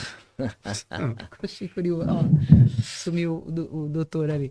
O, o, que, o que, assim, que pode fazer com que erre a casa, assim? É, é, a, é a cara ser igual? É, é um, um número que é, pode ser do, do 3 ao 4, do 3 ao 6 e a gente vai no do meio? É informação, né? A informação. Assim, era diligência já em andamento. A gente já tinha feito flagrantes é, a operação é isso, né? O plano A geralmente não dá muito certo, né? Você vai pro B, vai pro C, né? Então, assim, a operação você sai. O que vai acontecer na rua, não sabe. Chile, não sabe o que vai acontecer. Aí você achou droga aqui, você achou arma lá, você prendeu aqui, o cara fugiu lá, tal, tal, as equipes, quando vê, tá todo mundo na rua, uma confusão, você liga, tal, ah, mas correu pra lá, pra lá. Aí você tem vários mandados sendo cumpridos ao mesmo tempo. Então, assim, pra onde o cara foi, pra onde que correu, tá, entrou naquela casa, ah, o outro traficante que tá guardando, tá naquela casa, tá, você vai na informação, e ali você vai. E é aquilo, não, não vamos, vamos parar, vamos, não, vamos pedir mandado. Nada, cara, na hora na rua ali, pô, você vai, você acha que é ali, aí nesse cara a gente errou a casa, meu. Errou ainda, insisti, bati boca com a menina. É aqui que ele tá, você tá escondendo Porque ele. tem isso, né? Alguém pode estar escondendo o cara ainda. E você tá na casa certa. E não era. Aí acabou tudo, ela foi lá na, na promotoria e falou, ó, arrombaram a minha porta, tal, tal. Aí a gente acabou resolvendo depois lá. E é isso, outra coisa, o policial não pode ter medo de corregedoria não, tá? Fez a operação, provavelmente vai vir uma corregedoria. Alguém vai reclamar de alguma coisa. Então, o policial que tiver medo de corregedoria, Nem, nem tenta. nem pode começar a É, Vai trabalhar. por causa de boletim, já foi por causa de boletim de ocorrência. Você? Não, é, eu não, porque assim, a gente brinca. O povo não sabe muita não tem muita informação, mas que eles sabem o endereço da corredoria, Sim. oxi, Tá ferrar a gente. entendeu? Ou se não sabe, pensa num povo que sabe onde é que fica a corredoria. É. Você faz 10 coisas certas, é uma que você faz mais ou menos ali, é aquilo ali que vão te, te E isso é muito pedra. comum na profissão de vocês? 10, 10 bem e ninguém fala nada, o mal todo Ah, mundo pelo menos no arregaça? meu caso é porque eu me neguei a fazer um boletim de ocorrência de, de 13. A pessoa queria fazer um boletim de ocorrência, que tinha. As naves tinham entrado na casa dela de madrugada, tinham raptado lá o, o animal Você falou, dela. Não vou fazer. Eu falei, ah. Porra, como assim, né? E ela que viu as naves, ela conseguiu identificar, ela sabia as luzes, as Mas, cores. Eu não vou botar isso no papel, né? Aí eu falei, pô, Pô. não vou colocar, né? Não vou colocar e etc e tal. E não coloquei, e não fiz. Falei, não, não vou fazer. Eu deve- naquela época tinha uma discussão sobre o não criminal, sobre não fazer o não criminal, se era obrigação, se não era, ficou aquele negócio um empurrando pro outro. Eu falei, não vou fazer desde que eu seguro. Aí eu fui chamado, né? Por que, que eu, não, por que, que eu não registrei o fato? Então, assim, é, é, é difícil. É difícil, porque assim, a gente fala, a delegacia, é, às vezes é o último local que fica acesa a luzinha de madrugada. O único até. É o único ali. É, na verdade é o único. É o único, né, doutor? E aí Vende tudo. vem de tudo que você possa imaginar. O cachorrinho caramelo, é o É bêbado, o interior, é o então, maluco. a- a- a- tem essa peculiaridade. A delegacia, ela faz um papel social na cidade, né? Não só policial, né? Que é o órgão que está aberto ali. Todo mundo vai lá, todo mundo quer falar com o delegado, todo mundo quer contar um problema, quer Tem essa coisa de todo mundo querer falar com o delegado? Tem, tem, tem. Interior tem muito disso daí. Não, quero falar com o delegado. Não, senhora, mas a senhora, não, não, quero falar com ele. Mas o que que é, senhora? Aí liga, doutor, a pessoa, mas o que que ela quer falar? Com Eu você. Não sei, só que a- você disse que quer falar com E o não senhor. vai embora se não falar com o delegado. Então, então, beleza. Então, E aí você vamos vai. falar com a pessoa, aí vai. O que, que é, senhora? Não, que a minha vizinha me xingou disso, me xingou daquilo, não sei Você já pegou uma dessa? Pô, isso é direto. Falei assim, mas senhora, mas você não, não, mas você- mas é um cidadão, tá lá, tá exercendo o direito dele, você tem que atender, né? E tá ali pra isso, né? Mas acontece, acontece muito isso aí, pô. Você lembra de um. Pode ser cruzeiro ou pode ser bananal, de um crime que tenham te cobrado muito resultado, assim? A imprensa tenha ficado em cima, enchendo o saco, você já falou, pô, ninguém compreende, aquela coisa assim. Não tem mais nada do que tirar de você, mas a galera tá ali em cima. Olha, esse caso que eu citei foi Sim. um, assim, é, bem que teve bastante cobrança, né? Teve um caso também, é, em Bananal, um roubo a uma fazenda de uma pessoa importante, ela era acionista de um- uma seguradora tal, os caras entraram na casa. Foi um caso que deu bastante cobrança também, porque deu muita repercussão. Deu repercussão, vai vir a, a cobrança, não tem jeito, né? É, e aí esses assaltantes entraram nessa casa procurando essa senhora que iria estar, ela não mora lá, ela vai de vez em quando, só que ela não estava. Aí eles amarraram o caseiro, aquela história, né? Típico, né? Amarraram todo mundo, porrada, cadê o dinheiro? Não sei o que, pô, não tem dinheiro, não tem dinheiro. Aí reviraram a casa toda e tal, levaram todos os bens. E aí eles conseguiram se desvencilhar, saíram, acionaram a delegacia, nós fomos lá no local, pedir perícia, né? Aí aquilo, né? Fazer o trabalho que tem que ser feito, né? Aí a perícia foi, fez o local todo, aí com as vítimas, onde que o cara botou a mão, quantos eram, tal, tal, aqui, ali. Ah, ele botou a mão nesse abajur aqui tal, aí foi o perito, foi, pau, pegou uma digital perfeita. E aí começou a investigação, né? Só que, poxa, uma investigação você eh, não é tão simples, você não faz da noite pro dia, né? Ela tem um, um, um passo a passo a ser feito. Aí a gente levaram os telefones de todo mundo, pedimos uma, as quebras, né? Sigilo lá. E aí veio que um telefone da filha do caseiro tinha espetado um, um Hum. chip em Guaianazes, São Paulo. Olha de onde os caras vieram. Aí a gente pediu interceptação telefônica da linha e começamos a ouvir. Era uma mãe e uma filha, cabeleireira. Conversava, tá, tá, tá, tá, tá, tá, tá. Mãe e filha, cara, nada de conversa de roubo, nada, nada, nada, nada. Aí falou, vamos pegar uma pesquisa, qualificamos quem era, tal, vamos procurar no Face, né? Aí conseguimos dar um jeitinho lá, entramos, né? Pedimos a quebra do sigilo do Face, entramos, começamos a pesquisar o Face dela, tal, tal, tal, tal, tal, tal. Na última foto, a última foto do Face, tinha ela numa festa de aniversário, com uma criança e um cara do lado. Hum. Que batia muito com a característica do cara que foi na fazenda. Aí a gente pegou a foto, chamou o pessoal, falou assim: botamos outras fotos, dá uma olhada. Esse cara aqui foi esse cara aqui que foi na fazenda, foi esse cara. Aí começamos, pô, e quem que é esse cara? Hum. Na época não tinha ainda o reconhecimento facial, né?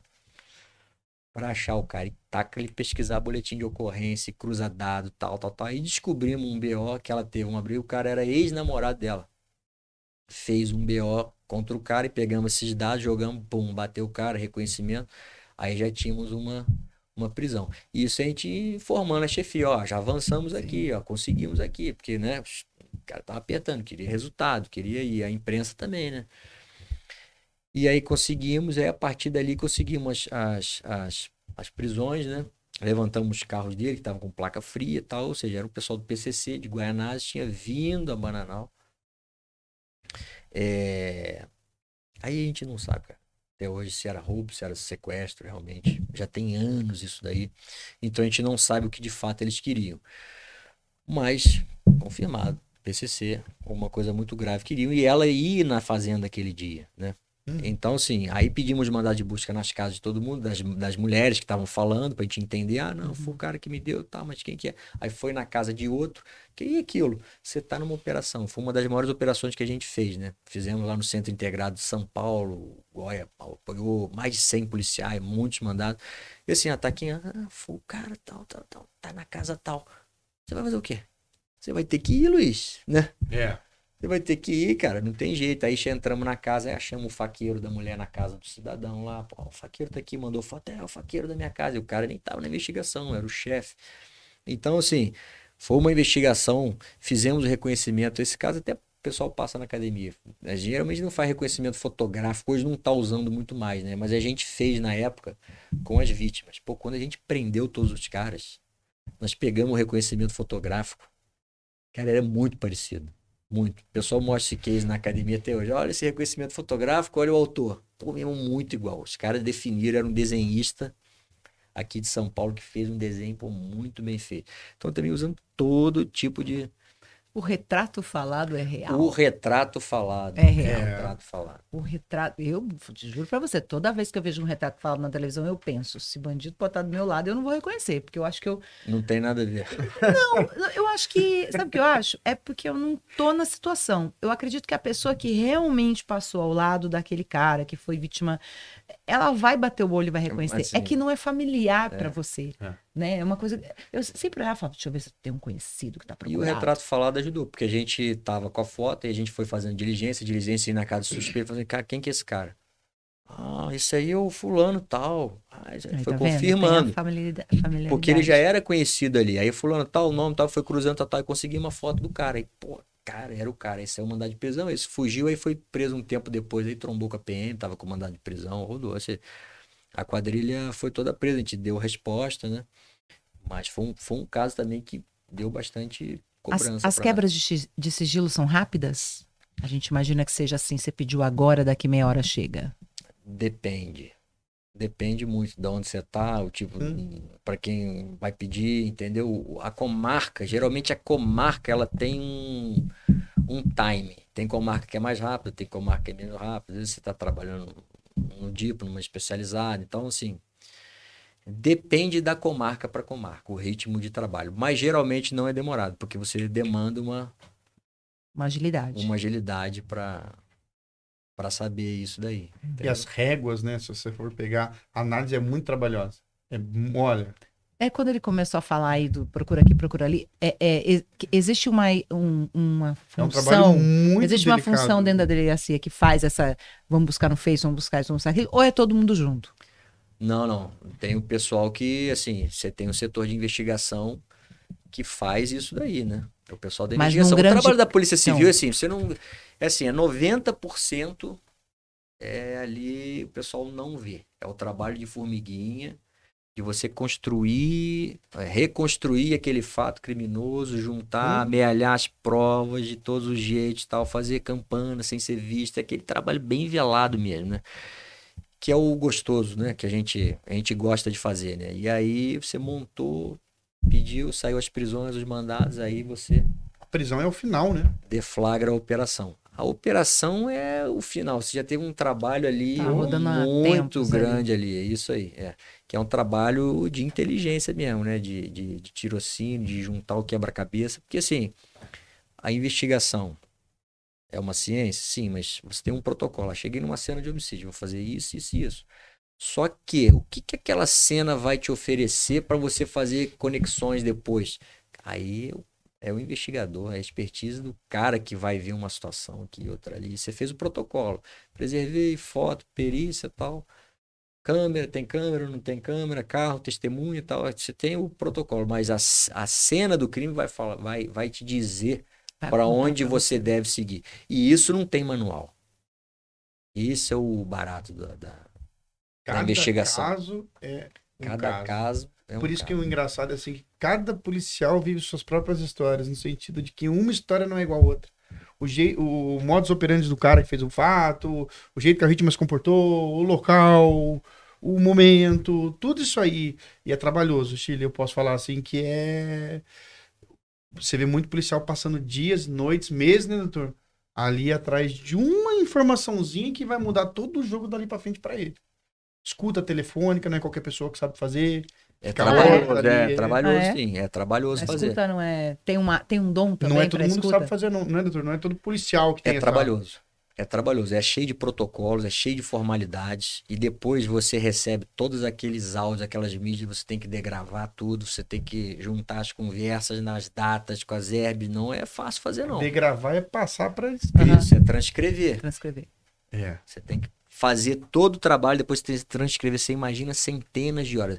E assim, interceptação hoje, você não faz papel, você vai, vai, vai fazendo, vai fazendo, vai fazendo, vai fazendo. O pessoal hoje fala né, no WhatsApp, né? Então, difícil, né? É. Então, assim, é trabalhoso. Não é fácil fazer, não. Você já pegou sequestro?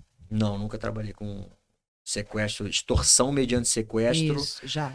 Assim, esse clássico que a gente vê, eu peguei alguns, mas assim, uns dois. Mas foi uma coisa assim, pegou a pessoa, ligou pra mãe, ó, se não, até em Bananal agora, pouco tempo, É. se não entregar o dinheiro, quem te quer vai fazer isso, isso. Meio que. Agora, tem quadrilhas especializadas, né, que fazem extorsão mediante. Aí essa matéria eu ainda não tive oportunidade de trabalhar com esse tipo, né? É. Isso é pesado. Ô, Esse, esse eu acho uma quebra-cabeça bem, bem complicada, assim. Acho que. eu- Necessita-se uma frieza, assim, acho que acima do que você já tem, né? Não, então, aí tem a DAS, aí você tem toda a especialidade para fazer, você tem uma série ali de, de, de eu sempre achei o ali. negociador uma pessoa Você interessante. já assistiu o documentário da DAS? É Qual? antigo, tem um documentário É, muito antigo. bom. Muito, Sim, antigo. chama Sequestro. É. Isso. Ele tá no YouTube. Nossa, aquilo ali acho É. que transparece bem a realidade, Uhum. Né? São É, eles acompanham o é, dia a dia, né? isso. É, um caso, na verdade, fazendo pano de fundo e alguns outros que, que vêm assim. Teve uns esse tempo atrás, você lembra? Não, Teve o pessoal da, da DEI que foi atrás, do Neymar e tudo. Descobriram tudo, né? Depois descobriram que foi, foi um advogado da própria família, etc e tal. Mas assim, é, corrida quanto tempo? E uma cobrança. Porque aquele negócio, morre vão querer culpar a polícia. Vão falar que foi ineficiência da Então, polícia. então, se o cara não paga, a pessoa morre, a culpa é da polícia. Se o cara paga, a pessoa morre também, a culpa também é da polícia. É, Então, o culpado sempre é a polícia. Fica difícil, né? É, é um jogo, né? É um jogo. Então, se por- der certo, beleza. Se der errado, vai ter que achar Então, um é, culpado. é isso que eu te disse. É, é, eu imagino que seja é mais ainda sangue frio do que vocês já estão acostumados. Né? É, é, é, é um tipo diferente de investigação. Um jogo de, de, de paciência, de, de cabeça, de de estresse. o, aquele documentário que saiu da, da menininha lá, da, que foi jogado lá do Nardoni, né? Ah, Isabela. Mostrou bem Sim. o trabalho da Polícia Civil como, como um todo, assim, quão, quão complexo era o trabalho. Daí que eu vi uma coisa, eles ligam, aí chama a perícia, aí. Ixi! Olha, eu contei pra você, teve um caso de um Uber que estuprou em São Paulo, estuprou em Guarulhos, estuprou em Santa Isabel. E aí, só que ele estuprava, ele, ele tinha audácia de fazer a menina ainda pegar o cartão dela, passar na maquineta dele e depois largava a vítima ali. Só que negócio, é, era carro dobra, né? Carro dublê. Precisa, precisa achar um Uber em São Paulo. A dificuldade que não é isso aí. É, então, essas placas novas aí deram uma atrapalhada na polícia, né? Esse modelo Mercosul, né? É parafusada, né? Você pode tirar e colocar. Não tem mais o lacre, né? Não, não, Verdade. o senhor deve ter feito o curso da academia. O senhor fez, com certeza. Muito antes de mim até. é, o curso na academia de polícia tem o tipo de lacre, a cor, tinha todo um. mais fácil de fazer aquela placa. A gente, vou te falar, essas casas que a gente entra de roubador que usa carro e tal, todas têm placa fake, né? Aí você puxa a placa que tá lá guardada, é do mesmo modelo do carro do cara original. Aí o cara, na hora de fazer, ele pega a plaquinha, parafusa ali, vai, faz o roubo, faz o, o, o homicídio, o que quer que seja, aí você puxa a placa, dá um outro carro que tá andando lá no céu e fala assim, ó, dublê. Gente, eu morro de medo de cair numas paradas dessa. É. Seu carro fez um ação, mas não fez. Mas isso acontece lá. direto. tá? Aí Então, pega eu e tem que ouvir a pessoa. Não, não, de jeito nenhum. Meu carro tava na minha garagem, tava nesse dia aí, você por A mais B, você chega à conclusão. provar- até você provar, sua cara já ficou vermelha, rosa. É, mas a pessoa é que é intimada tremendo. passa um perrengue. Passa, Sim, é isso que eu tô te falando. Mas, desconcertada. muitas das vezes também, a gente quando vê, já mata. Ó, foi esse carro que fez, aí puxa, mas esse carro tá andando lá não sei aonde, passou lá no dublê. Aí já meio que já sabe, né? É, mas eu, é, tem mas a isso. pessoa, olha, seu carro passa um aperto. Passa. Você tem noção? Como é que eu vou provar agora? A polícia tá dizendo que fui eu. Como é que eu vou provar? É igual mala que, o- que o Bigoto até falou que das malas que são trocadas e são colocadas droga, né? Uhum. É batom na cueca. Como é que você vai dizer? Porque todos falam, não, não sou eu não. Um- É um dos nossos entrevistados aqui, doutor. Foi aqui um, um policial que trabalha naquele aeroporto, Sim, área restrita, Uhum. faz o e ele seriado. falou de caso que a pessoa aí colocou coisa dentro da mala da outra e pra pessoa provar que não era dela. Todo mundo vai A gente negar. teve um caso Todo recente mundo agora nega. que ficou Todo- A famoso. maioria nega, não, não é meu não. A gente viu o caso recente famoso aí da menina que foi pra França ou Alemanha, não sei, e Hum. acabou sendo presa. Mas é, é mais constante do que a gente. Prenderam uma quadrilha agora, né? Ah, Lá em, em Guarulhos. de quê? Justamente. De... De, de- que tu fa- fazia a troca. Ah, da mala. É, e tem também, eu tô um pouco bagunçada com isso, mas tive- teve o protesto do pessoal que trabalha ali, né, dentro, que não queria, que tava bravo que não podia usar celular lá dentro. Hã? Os caras estavam putos, fazendo, teve greve na, na- na- no aeroporto de Guarulhos. É difícil. É, porque ali é... É igual a história que o doutor falou do carro. Não, é sempre é um cara que tá passando. Geralmente é um cara que entre- emprestou o carro pro outro cara. Que esse é aluga, cara. geralmente, é. né? Mas aí quando você chega, pega, festa. cara, mas teu carro pagou 150 reais pra usar o carro tal. Muitas das vezes é isso daí. E a culpa vai ser de quem fez ou do dono do carro também? Não, o dono do carro vai responder também, né? Porque ele sabia, né? Ah, o cara sabia o que era. o carro, Ah, tá. é. Ó, Entendi. Eu- eu- você falou assim, olha, no meio de um caso engraçado. Coitado da Você tem cara. três minutos pra esse caso que Não, a gente estourou o tempo assim, meu Deus do céu. O... Coitado, a PM pegou o menino na rua, né, abordou, bateu uma geral, pegou o telefone lá, puxou o e-mail do telefone, constou como produto de roubo. O moleque começou a chorar. Você viu, o moleque novinho, 18 anos, foi pra delegacia lá. Não, pelo amor de Deus, minha mãe me deu de presente. A gente ligou pra mãe, a mãe comprou o celular na Feira do Rolo É. e presenteou o moleque com o celular da Feira do Rolo. Só que é o seguinte, quando você, a pessoa tem o celular roubado, furtado, ela faz o boletim de ocorrência, ela coloca o número do e-mail, para quem não Uhum. sabe é assim, aí é, bloqueia-se, né? E aí automaticamente, caso ache pelo e-mail, você consegue atribuir quem é o, que é o proprietário. E aí o menino lá chorando lá, e aí, põe na receptação, não põe na receptação. Você via que, que- mas e aí? Foi uma atrapalhada. Foi uma atrapalhada, mas é o tipo de coisa que... Colocaram acontece. ou não colocaram? Sim. Mas aí, aí, para tem o delegado. Eu, eu falei, doutor, e aí? Aí, ó, ah, tá é vendo? contigo, delegado. Tá? Resolve essa bomba. no Você, você falando que tá chamando seu time e eles estão, ó, É, não, então, eu bora, tinha falado, delegado. então vai, vai nele. Liguei pro doutor, falei, doutor, aconteceu isso, isso, isso aí. O que, que, que a gente faz, doutor? O que o senhor, o que o senhor falar é ótimo. Ah, ótimo, lógico que você Mas vai falar aí, ô Chile, aí você vai ter que avaliar uma série de coisas. Por exemplo, esse caso do celular aí, vamos lá, tá. Comprou por quanto? Porque o celular hoje é um bem, cara, que circula, todo mundo tem celular e vende, compra e passa. Você não É. quer usar mais o seu, você vende ou você dá pra alguém de sua família. Que... Então, assim, tem que ter um pouco de cuidado. Quanto você pagou? Aonde que você pagou? Como que foi? Como é que pegou? As circunstâncias todas. Você chegou a uma conclusão. Foi uma receptação dolosa? Culposa. Ah, pô, cara, vale mil, você pagou 200, cara. Pô, no mínimo você tinha que imaginar que isso aqui não era, né?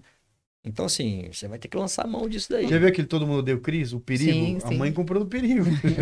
Mas assim, falando, falando sério agora, eu acho importante que isso aconteça, porque a gente tem que aprender que se for ter vantagem, vai se dar mal. Se eu quero comprar, eu, eu falo muito de, de, de desmanche, vai comprar uma peça lá mais baratinha, amanhã é o seu carro que tá no desmanche. Então, É. essas coisas, eu quero comprar um celular baratinho ali. Cara, não, baratinho eu não quero, eu quero o que é correto, né? Então, o problema é isso, né? A sociedade nossa parece que gosta de Vantagem. Alimentar isso, né? É. Tem um furtador, tem um receptador, Hum. porque tem alguém comprando, né? É, tem, tem que se dar mal. Tem que ter um, um, um castiguinho ali pra você falar: cara, comprei, mas nunca mais eu faço isso na vida. Né? Você É, tem que que a ter um. gente vê a maioria esmagadora dos casos, a pessoa furta pra vender. Não furta pra ficar pra ela, pra botar na casa dela. Sim. Cara, É mesmo porque ela futa todo dia. O que ela vai fazer Então. com 500 celulares, né? Então, é isso aí. Então tem alguém comprando, tem alguém alimentando. né? É uma questão de educação e evolução da Sim. nossa sociedade. É, eu acho que só no susto mesmo que a gente aprende, na, no- na dor e etc. Passamos muito do tempo hoje, né? Foi, muito, É. doutor. Me- Nos perdoem, a gente alugou o senhor hoje de É, verdade. na verdade, passou rápido, né? Nem... Ah, Ó, que bom, isso é ah, a bom, gente hein? fica feliz de ouvir isso Ô, aí. doutor, que bom. Foi você uma, assim, nossa, quase real- duas horas. De- falasse, nossa, nossa, realmente demorou muito. Ele fala, puxa. Não, eu gostei, achei legal a história dele pra caramba. É, tem a muito ele, mais é, histórias. ele é engraçadinho, né? Ele, ele conta umas historinhas meio de Tem, si tem mesmo. muito mais histórias pra Então, contar, mas você- fica uma... Você conta umas coisas de, de si mesmo, né? A, carre- a casa errada, o, o O aniversário, sapato, o sapato. o aniversário. Assim, É. Rir de si mesmo é sensacional. Isso é muito bom. Aconteceu, né? Não é só vitória, né? Mas é bacana. Doutor, galera. muito obrigado por ter vindo, viu? A gente Eu ficou muito agradeço. feliz, a gente estava querendo mesmo conversar com o senhor pela, pela, pela cidade que você está agora, que é uma cidade né, bem delicada, é uma cidade que está na É, mídia, tá o no tempo- foco, né? está no foco, exatamente. E, E, e podemos dizer que valeu a insistência, doutor. Uma, É. uma das melhores entrevistas aí. É. Muito obrigado. Obrigado. Verdade, Legal. Verdade. Vamos mostrar de novo o presente que ele trouxe? Bacana. Aluno Ó. QG que passar, como é que você vai fazer? Ó, o combinado que eu fiz com o doutor foi o seguinte: o aluno do QG, desse último concurso que foi aprovado, tá? Que foi aprovado na melhor colocação. Nós Vamos Tá. olhar a tua colocação lá. Tá, No dia da posse, né? você vai levar. Pode vir retirar, ou a gente leva lá no dia da Ah, posse. Que legal, hein? Uma camiseta já. Linda. Atrás É, tem, então. ó, Tem aqui, ó. já com a grafia nova aí, com logo novo, muito bacana. Linda. É o padrão, Zerinho. padrão visuográfico oficial aí. É, Baixa luminosidade para operação, já tá pronto para ir para rua, hein? Olha É. aí. entendeu? É Ou eu brinco, eu vejo a camiseta, eu lembro quando eu, logo que eu tinha assumido como escrivão, a gente foi no, a gente tá falando do Ganso Elegante, né? Me venderam caneta tática, me venderam luva tática. Escrivão não precisa. Quer dizer, via de regra, eu comprei calça tática, luva tática, tudo, boné tático, blusa tática. Você foi feliz, não foi? Eu fiquei, então eu é isso que importa. feliz. A- E eu falei assim, moça, eu não vou conseguir pagar tudo. Ela fala, ela falou assim, calma, garotinho, eu vou parcelar pra você. Entendeu? Fez em 12 vezes. E depois cadê a que- caneta? Ah, cadê a caneta? Eu usei Perdeu tudo. o, o que eu precisava. Depois eu descobri, era um grampeador, uma caneta, um teclado e, o, computador. e um computador. É isso que eu precisava. Mas eu fui trabalhar tudo tático. Você foi já. Fui, Vixe, nos que primeiros vai, plantões eu vai fui. que, né? Vai, né? que era. Vai que tem uma Até ação. um investigador antigo falou assim: Você vai pro baile de carnaval, menino? Ah, Eu falei, falei, não, mas é que. Não, mas olha só, isso é uma coisa muito importante. É, você tem que ter seu equipamento, cara, porque você nunca sabe o que pode acontecer. Você é verdade. nunca sabe Você o que você vai tomar. Você estava certo. Você Você estava tava certo. certo. Você estava certo a todo momento. Carregador extra, pistola, coldre, certinho. Sim, sim. Tem que estar com o equipamento em dia. É. Eu, eu não vou. Deixa eu fazer uma última pergunta que eu, eu sempre quero perguntar sobre isso e acabo esquecendo, mas agora tá tão na. tá tão atual, né? A coisa do. do- a gente tá tendo um ataque terrível em Israel, né? Um ataque terrorista. E eu olho aquilo acontecendo, eu fico pensando que nada para uma para a polícia ou para as autoridades pode ser pior que aquilo. Vocês estão em linha, vocês já tiveram em linha de frente de é, tiro, traficante, procurado pela justiça. É, essa sensação é real de que a- aquele tipo de ataque é mais difícil de se combater do que um ataque que a gente tenha é, vivido no Brasil? Então, o que está acontecendo lá, assim, é, não é nem caso de polícia, é guerra, né? Sim. Não, mas eu digo assim, aquela situação de controle, né? É, é, é muito diferente do que vocês vivem na pior das situações. Olha, na verdade, nós estamos vivendo uma situação é, que mudou a história da polícia, né? E, é- e está no Brasil. Não precisamos falar de situações problemáticas de Israel, que é o agressor ativo. Já ouviu falar nessa nomenclatura? Não. O cara que entra em espaços públicos e deliberadamente mata pessoas sem motivação alguma. Os caras do cinema que metralham tudo. É, Era uma um- coisa dos Estados Os Unidos. né, Estados doutor? Unidos têm uma- um, um grande volume disso. A gente viveu isso agora muito pouco tempo atrás, com a data lá do, do- de abril, né? Que fez 20 anos de Columbine, né? Daquele massacre terrível que aqueles dois jovens entraram num colégio e saíram matando todo mundo. Tivemos o caso recente no Brasil, lá no Sul, que o rapaz pulou dentro de um, de um colégio e assassinou um monte de crianças numa creche. Então, assim, esse tipo de violência, Como polícia, chama? agressor ativo. Agressor ativo. Esse tipo de violência a polícia não estava acostumada a trabalhar. Que era o quê? Matar por matar. É, assim, esse nem tem muita motivação. Lá a guerra de Israel, eles têm, têm os motivos dele lá que não se justificam. Sim. Mas aqui mudou, isso mudou a história das polícias no mundo, porque a polícia estava preparada para quê? O cara vai cometer um ato de violência com alguma intenção. Ou ele quer roubar, ou ele quer sequestrar, ele quer sair vivo. Agora, nunca se tinha se deparado com o fato de que uma pessoa entra num local só para matar e depois se mata. E foi aí que a história da polícia mudou. Inclusive foi quando foi criada a SWAT também. Então, e o Brasil vive isso hoje. E nós já tivemos aí Era coisa dos Estados Unidos. de dois anos para cá um incremento aí de 60% no número de, de agressores e, e de casos desse no Brasil. Então, quando a gente fala assim, olha, o policial tem que andar com equipamento, porque você não sabe o que pode acontecer. Você pode estar passando na porta de um colégio, isso é realidade Brasil, tá? Uma mãozinha, ah, tem um cara dentro do colégio dando tiro. E aí? Putz. Você vai para matar ou vai para morrer. A postura do policial mudou nesses casos. Quando ele enfrenta situações como essa, ele vai para matar. Isso não existia na doutrina policial. Você não combatia pessoas que tinham a ideia só de ir para matar, né? Isso agora já está no Brasil também. Ai, Né? E sem medo de morrer ainda, né? O cara ainda o vai. cara vai para matar e depois ele vai se matar. Muitas das vezes ele próprio tira a própria vida, né? É quando a pessoa tem essa crueldade, que é o que a gente vê, disso que eu tô falando lá fora, essa crueldade, assim. Parece que o cara até brilha o olho do cara fazer isso, sabe? Isso, isso para mim é uma coisa assustadora, que se a gente chegar nesse nível, e a gente, isso que você tá falando já é muito próximo, né? É, nós já temos vários casos no sim. Brasil, né, de fanáticos, né, seja religiosos, revoltados ou qualquer coisa que Ou seja. até a gente está vivendo muito isso também com pessoas que não concordam com a vida do outro e, né, com a- as escolhas das outras pessoas e resolvem fazer isso também. É uma questão.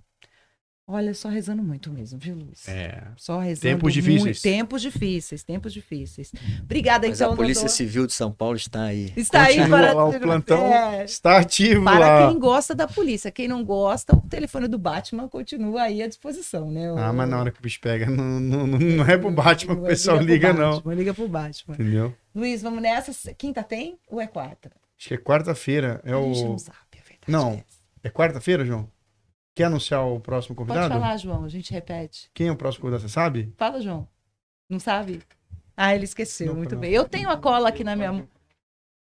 Eu acho que 26. É. Não, 26 que é. 26. 26. É 26 semana na outra semana? É, A ué. gente tá ter... Olha, gente. peraí. Ó, mas- não, não, Não. não. Não, não é A 26, próxima não. semana é 20, né? 26 é na. Eu vou pegar aqui. A gente tá com a fechada semana que vem, é a outra. 19? Não, não é 19. Ele vem outro dia. Ele vem 26. Não, ele vem 20. Aí, Aqui, aí, ó, ó. 26. Ah, tá. O Ah. Cavalheiro, dia 19. Eu não, você que tá confundindo. É. Não, ó, dia 19 do 10 vem Não. o Tenente Coronel Cavaleiro. E do dia 26 do, 10 se vem tudo o. der certo, Vai dar certo, vai dar vai dar certo. certo, Coronel Telhado. Estará com a gente aí, batendo um papo aí. aí. Bem bacana. Legal. Vamos nessa então? É, não esqueçam de dar o like no nosso vídeo, tá? Isso é muito importante pra gente, pra que a gente continue fazendo o canal, pra que ele chegue pra mais pessoas. Pode seguir também a QG Cast, no, a QG Concursos no Instagram, né, Luiz? Uhum. Lá você tem todas as, as nossas datas, quem vai vir, quem não vai vir, e fica por dentro do nosso Instagram, tá certo? Vamos E nessa? vamos pra cima, que daqui a pouco estamos batendo 100 mil inscritos aí no Oba! canal do QGCast. Estamos caminhando que aí. legal, vamos pra cima, legal. dar certo. Vamos nessa então? Vamos Tchau aí. todo mundo. Obrigado a Bom todos. Feriado. É. E até quinta que vem. Até quinta que vem. Valeu.